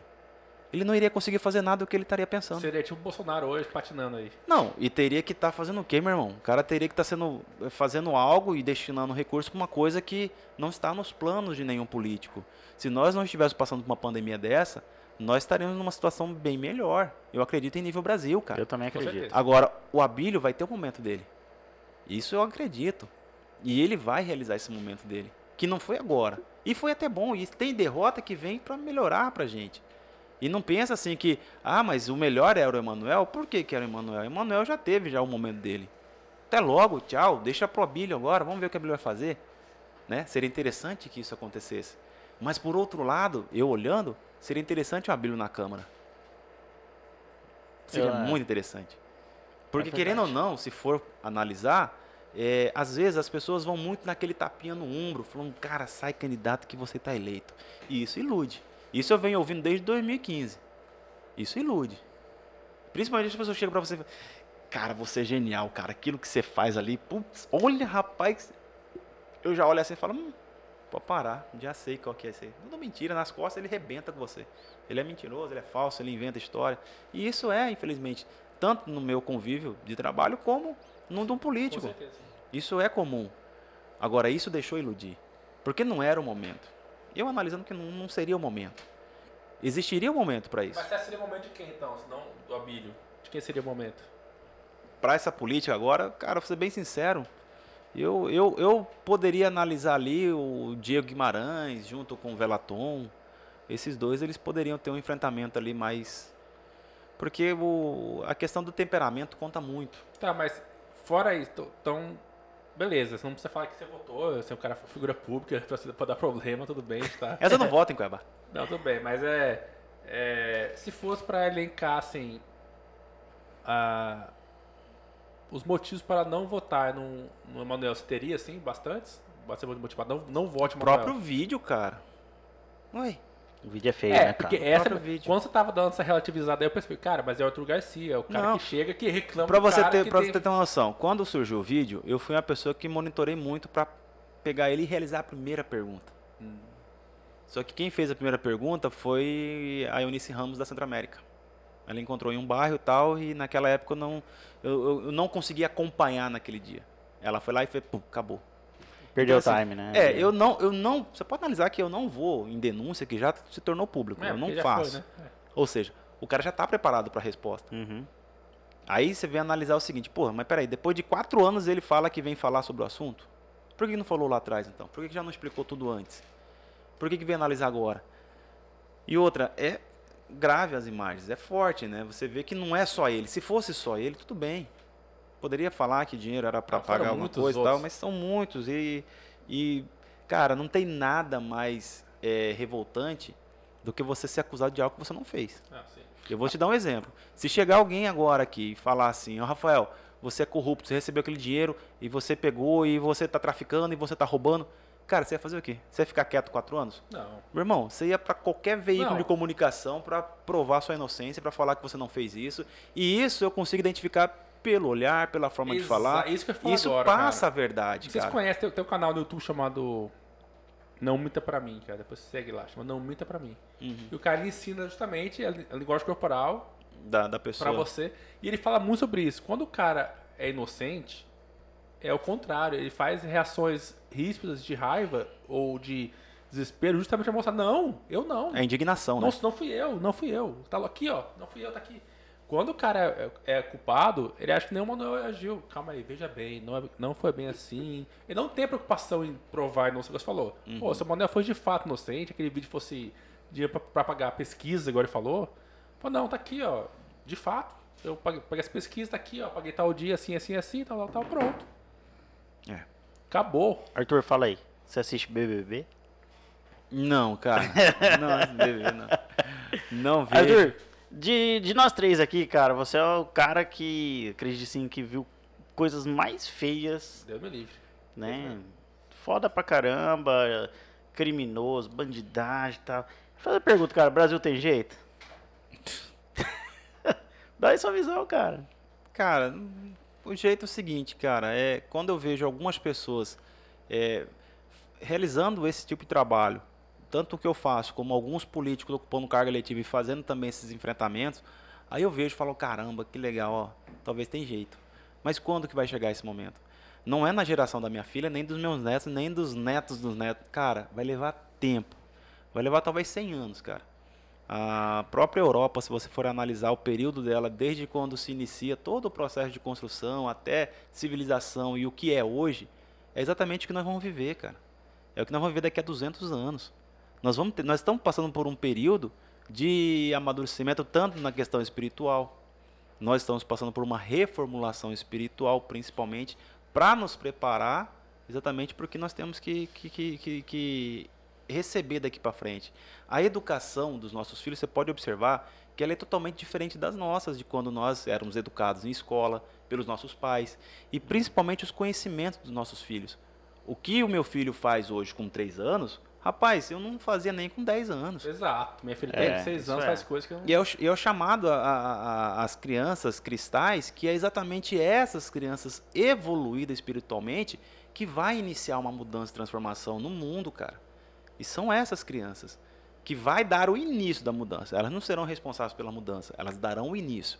Porque onde que eu quero estar daqui a 40 anos? Com 40 anos eu vou estar com 78 anos. Putz, 78 anos, cara, o que, que eu vou estar fazendo? Minha filha vai estar com seus quase 40. Caramba, e aí? Como que vai estar o mundo? Vai estar do mesmo jeito. Vai. Vai estar do mesmo jeito, com a mesma política, com a mesma corrupção. E talvez eu lá, velhinho com a bengala, assistindo um vídeo de um político pegando dinheiro e colocando na cueca. Do mesmo jeito, não vai mudar. Não vai mudar. O que nós temos que mudar é dentro de casa. É a forma como educamos nossos filhos. Principalmente acompanhando o que ele faz, não deixando ver programas que infelizmente acabam deturpando no convívio Uhum. familiar. Infelizmente, não fazendo com que os nossos filhos achem interessante aquela dança sensual daquele grupo e falando assim: ai, meu filho dança a dança da É bundinha, que legal, é. isso é legal. Faz vídeo e publica. Isso não é uma educação legal. Só que, Bacana. cara, isso não vai mudar. E eu convivo muito na, na periferia e vejo, às vezes, as educações que os pais estão dando para os filhos, que eu falo, cara, por que, que esse pai faz isso? Porque esse pai foi criado da mesma forma. Essa mãe teve a mesma educação. Na verdade, a falta de educação. Uhum. E como que isso muda hoje? Cara, é, falando igual é, político agora, né? É o que eu vivi na minha infância. É políticas públicas. Como? Você ter exatamente no teu bairro um convívio de um centro comunitário ensinando ou levando essas crianças para a prática de futebol. Foi aonde eu iniciei a minha carreira, porque um fato que eu não, não voltei nos anos 90, que eu jogava futebol, eu joguei no Flamengo em 98. Então, esse período meu só foi possível por quê? Porque eu tive um respaldo desse em um bairro periférico que eu morava na Cidade Alta. Onde ali eu descobri um talento que foi desenvolvido e aí eu comecei a trabalhar isso no Rio de Janeiro. Uhum. Você Isso- foi pro Rio jogar no Flamengo? Sim, pô. Eu fui, eu fui como lateral direito na época e quem era lateral esquerdo era um cara chamado Adriano Imperador. Mentira, você conheceu o Adriano, cara. Mas eu só fui saber quem era o Adriano depois de, ah, acho que seis, sete anos. Caraca. quando no esporte espetacular foi mostrar a história dele e mostrou um treinamento dele na Gávea. E aí quando mostrou ele na época na Gávea, falei, caraca, esse aí é o Bambu. O Bambu era o apelido dele porque ele tinha um cabelo rastafari, era magrão alto, Que legal. e a gente chamava ele de Bambu. Caramba. E aí o que aconteceu? Ele era lateral esquerdo. E na época o, o técnico nosso era o Toninho Barroso, tirou ele porque eu daqui de Cuiabá eu fui como lateral direito, eu era centroavante, mas para ocupar a vaga, meu irmão, eu fui como lateral direito e tinha batia com as duas pernas e tal. E aí eu fui com a vaga com a vaga garantida. E aí o que aconteceu? Naquela época, quando eu fui para lá, o Toninho Barroso tirou ele de centroavante, de lateral esquerdo e colocou como centroavante. Que o cara tinha um chute com a esquerda que era loucura. E a Batia partir daquele forte. dia ele virou um centroavante. Ou seja, Que Adriano massa, foi imperador graças ao Arthur Garcia. Não, não. Eu fui como lateral direito, mas Não. aí veio um cara de Manaus como lateral esquerdo. Aí foi toda a reformulação. Mas infelizmente, nessa época, eu tive um problema muito sério no joelho, e tem até hoje. Porque, cara, eu não tinha muita noção, né? Aí eu treinava no, no Duque de Caxias, no Liceu Cuiabano. E quando eu ia, fui pro Flamengo, disputei a Copa Gazeta aqui em Eu lembro Cuiabá. dessa Copa. E Era aí, massa. cara, eu arrebentei, fiz dois gols, fiz- foi sensacional. E aí, quando surgiu essa opção de ir pro Flamengo, eu comecei a treinar muito forte aqui. E aí, o que, que eu fazia? Eu corria todo dia 10 quilômetros, do trevo ali da Chapada até no. Como que é o nome ali? Coliseu. Aham. Dava 10 quilômetros certinho. Estourou e fazia você. isso todo dia, cara. E eu corria com um tênis Tryon, cara. Que era um tênis que eu usava que. É Não Tryon. é tênis Puta preparado merda. Você pra faz isso. parte do grupo de risco mesmo, Não, né? e aí, cara? Aí quando chega lá, começa a fazer os treinamentos e tal, aí daqui um pouco perceberam que eu tinha todo tempo uma torção no tornozelo. Cara, às vezes eu andava, torcendo, andava. Aí fizeram ressonância e descobriu que tinha um desnível na rótula. E foi exatamente desse período de corrida irregular no asfalto. Olha isso, Aí cara. falou, ó, volta pra Cuiabá lá, faz o tratamento e vê. Aí quando eu venho pra Cuiabá, eu vou pro operário. E no operário eu fico lá um período de um ano, fazendo fisioterapia, isso com 16 anos. E aí, mesmo assim, fui disputar ainda um campeonato, aí machucou de novo, falou, quer saber, cara, não é isso que eu quero. Não é, não é isso pra mim. né? Aí, com 18 anos, eu fui pro exército e fiquei no, no EB. Ou seja, o Flamengo teve dois Arthur. E eu Foda, tive o né? prazer de conhecer, viu? É, o Zico, porque aham. o meu nome é Arthur por causa dele. É? Meu pai é flamenguista e quando eu pude encontrar ele lá, eu falei sobre isso.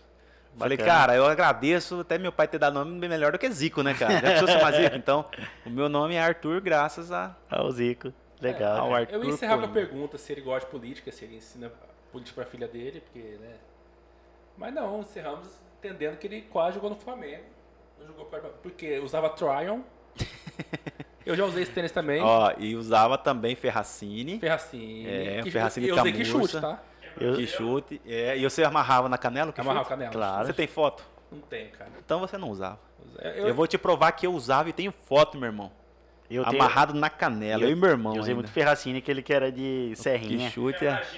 Ah, menina. É isso aí. Esse Ferracini de serrinha. Mas você sabe que o Ferracini, por exemplo, no seu Cuiabano, o cara que entrava de Ferracini, ele fala, pô, esse cara tem dinheiro, velho. É É. qualquer um candidato de Ferracini Mas lá, sabe o que acontece? É, minha família tinha família, é, loja de calçado. Ai, tá vendo? Aí né? era. Não, mas Aí. não era chique, não. Era loja bem, bem do calçadão de Cuiabá. Ah, é? Só que-. Rapaz do céu, lá em casa também nós. Nós só não fizemos Você é coisa filho errada. único ou não? Não, sou filho, sou quinto filho, Olha aí. sou caçula de cinco e minha família ainda nós nós ainda somos, temos um sexto que é meu tio que, que é temporão da minha mãe, que ainda, ou seja, somos, somos seis filhos. Legal. Eu também sou em cinco, sou o caçula. Legal, é bom foi- que a roupa tudo ficava pra gente, né? Os eu, irmãos que eu usavam. passava por isso. Eu era o terceiro filho, as roupas do meu irmão ficavam pra Fica. mim, cara. E eu Cara- tenho foto, cara, isso, e isso é desesperador. Eu vou ver minhas fotos. Cara, eu tô com a camisa aqui no Isso, antebraço. é. velho. Eu falava, cara, era aquelas camisas Exen, aí Nossa. tinha 775. Aham. Porra, pegava dos meus Bad amigos, boy, sabe? Bad lembra? boy. Cara, E achava que tava sabe o que é o doido? Minha mãe tem um metro e meio, caceteava todo mundo, e dava surra em todo mundo. Aí. E posso falar pra você, cara, que tempos bons, né, cara? É. Minha mãe formou seis, cara. Verdade, isso aí, Não né? tem um bandido, não tem ninguém. Mas você sabe que ó, a educação dos filhos é muito importante. Eu dou essa dica aqui para alguns pais que estão nos vendo e ouvindo nesse momento. Porque é o seguinte: é muito importante o pai saber educar o filho. Uhum. Principalmente nesse momento agora que, infelizmente, a questão de vício de droga e de álcool. Por quê? Não fale para o teu filho que droga é ruim, cara. Você não pode falar isso para o filho. Você não pode falar para o teu filho não experimentar maconha, não experimentar cocaína, pasta base, êxtase. Não. Por quê? Porque quando ele vai sair, vai com um amiguinho, o cara chega para ele e fala o quê? Que é bom pra Contrário. caralho. É bom, meu irmão. Isso aqui me dá uma sensação, Seu cara. pai é careta. Eu fico corajoso. Você quer ver? Eu chego naquela mulher agora, eu vou agarrar ela. Vou- Ah, agarrar é antiga, né, velho? É, agarrar mesmo, cara. Caraca, hein? Viu aí? Aí, viu, Dom? Vou beijar ela. Aí, cara, quando o amiguinho fala isso, lascou, meu Lascou. irmão. Porque ele fala assim, ah, meu pai fala, cara, teu pai não experimentou, cara. Pode esquecer. Experimenta um pouquinho, você vai ver. Rapaz, aí ele viu que exatamente é o contrário que o pai falou. Pronto. Caraca, velho, olha, eu tô muito louco, cara. Ó, uhul. Bora, bora, vamos, vamos pegar aquele, vamos, não tem coragem. O cara era Tô tímido, torceira. ele não é mais tímido, ele ficou agora Macho, corajoso, bonito. vai lá e ele viu que os amigos agora respeitam ele, fala, cara, olha lá, velho, ele é muito louco, pá. Meu irmão, acabou o efeito, ele tá ferrado. Tá ferrado. E aí o que acontece? Qual que é a orientação para os pais? Primeira forma é você dizer que a sensação que aquilo dá para a pessoa. Que é uma sensação de prazer, uma sensação de ser super-herói, de mudar exatamente aquela in- eh, intimi- eh, tímido que ele é, ele está inibido. Cara, você vai ser o cara, meu irmão. Mas é o seguinte, vai ter as consequências.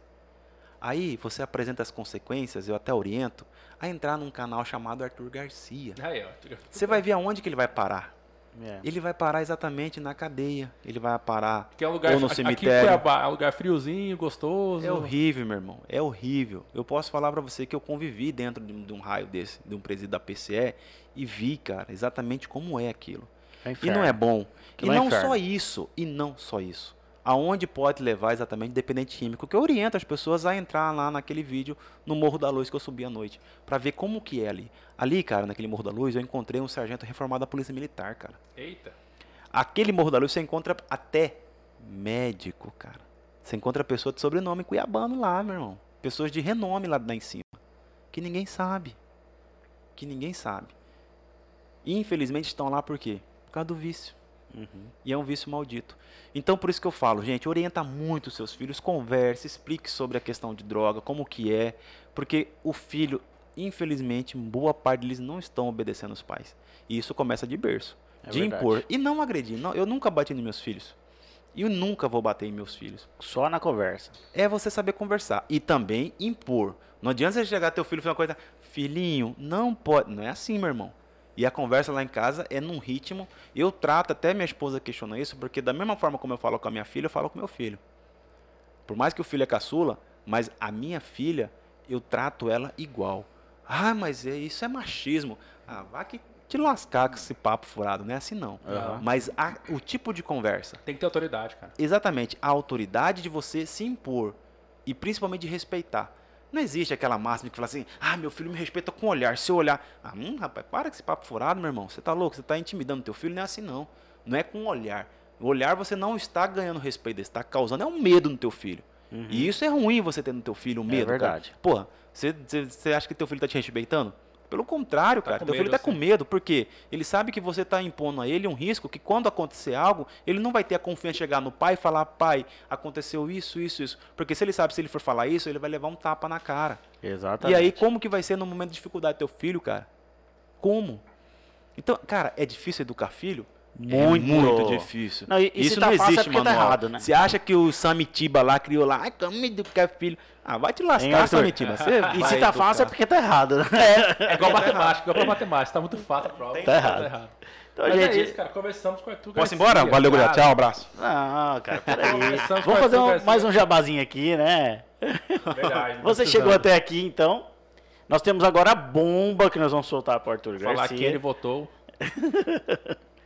Então, se você go- gostou desse bate-papo, galera, não se esqueça de inscrever no canal. Tudo menos política, compartilhar. Tô inscrito lá, viu, gurizada? Eu tô lá. Ô, valeu, Favor, Arthur. Obrigado. É, compartilhar esse vídeo com aquela pessoa que você gosta, que entende de política igual o Arthur. Não, eu não entendo que nada, gosta não. de canal policial. Boa. Sabe aquela pessoa que gosta Compartilha é, é, com aquele Zé Droguinha. da- do da programa escola. do Arthur no, no- Fala, na- amigo, vai acabar ali, ó. Exatamente. O Zé Droguinha, né? Você que gosta do Arthur no- no- na TV Cidade Verde, na Band. Por favor, galera, se inscreva nesse deixa eu canal. aproveitar, cara, e agradecer, né? Lógico, porque assim, eu, eu recebo alguns convites também para participar. E eu sou muito coerente nesses convites para entrevista e sempre reporto ao meu diretor geral, que é o Igor Tax. Então, se eu Gente estou boa. aqui é porque ele autorizou, tá? E ele Obrigado, aqui Igor. também, tá? Só convidadíssimo. Pode convidar, cara. É um cara que eu respeito. Legal. E eu vou te falar uma coisa aqui, cara. É, a TV Cidade Verde é um local que eu estou hoje e vocês observaram de algumas mudanças que aconteceram. Sim. Eu não saí. Eu fiquei. Por quê? Porque eu acredito naquela emissora. E principalmente pelo trabalho que eu faço. E o trabalho que eu faço, ele é muito delicado. E talvez ele seria muito assediado por donos de outras TVs. Aham. Apenas para alguns objetivos, né? E lá eu não tenho esses objetivos. Pelo contrário, todas as denúncias que eu já fiz foram ao ar. Nunca teve uma denúncia. falou, Essa não vai. Mas já pediu sua cabeça já? Algum político já pediu sua cabeça? Pro Igor? Já pediu? Muitos. Muitos? Não só a política, meu irmão. Outros setores aí que se você for analisar, uma TV depende do quê? Vai, concessão, Ah, é. anunciante. Um anunciante. E aí quem que faz um. É, eita, uhul! Ó, sai, mas. Mas manda- daí o Igor vem e te chama, cara, ó, você tá junto, mas ó, vou te falar, estão querendo derrubar você. Tipo, Cara, o Igor é muito transparente comigo, cara. Eu e o Igor nós temos uma sintonia muito Ele é legal, de boa, velho. eu gostei que dele, isso, cara. e o cara é. Eu não conheço Ele ele, é cara. Eu quero irmãozaço. conhecer agora. Ele é irmãozaço, eu gosto Ainda demais mais saber dele. que tem um shampoo milagroso pro Jorge. Ele eu tem, ele- e eu vou falar pra ele mandar aqui. Cara, mas assim, é, é, é muito, é muito transparente, cara. Em um local que você chega e tem essa transparência, poxa, velho, eu vou me sentir bem em outro local, você já tem tudo ali, cara. Então, puxa, tô realizado. Então, E, um exemplo, ele- quando eu entro na TV Cidade Verde lá em 2017, eu já tinha uma denúncia da Santa Casa de Cuiabá, cara. Eu tinha essa denúncia, em que em outras emissoras, ah, segura, isso aí não vai dar nada. E quando eu entro na TV, putz, o que aconteceu? A matéria foi pro ar, cara. Tive autorização de gravar e olha o que aconteceu É com esse Igor é casa. loucão, né? Ele sabe que ele vai, ele vai se queimar com o político, vai se- queimar com o mercado, mas ele vai. Mas ele aí que tá, vai. cara. O, o interessante é o seguinte: é conquistar essa imparcialidade e o respeito, cara. Isso é bom. Sim, com certeza. Porque eu vou te falar o seguinte: eu não tenho contato político, mas o, o diretor deve ter. Com certeza. Cara, você acha que não recebe feedback de alguém? Falando, ó, tá muito massa, continua assim, tá bom, ó, putz, que legal isso que tá acontecendo.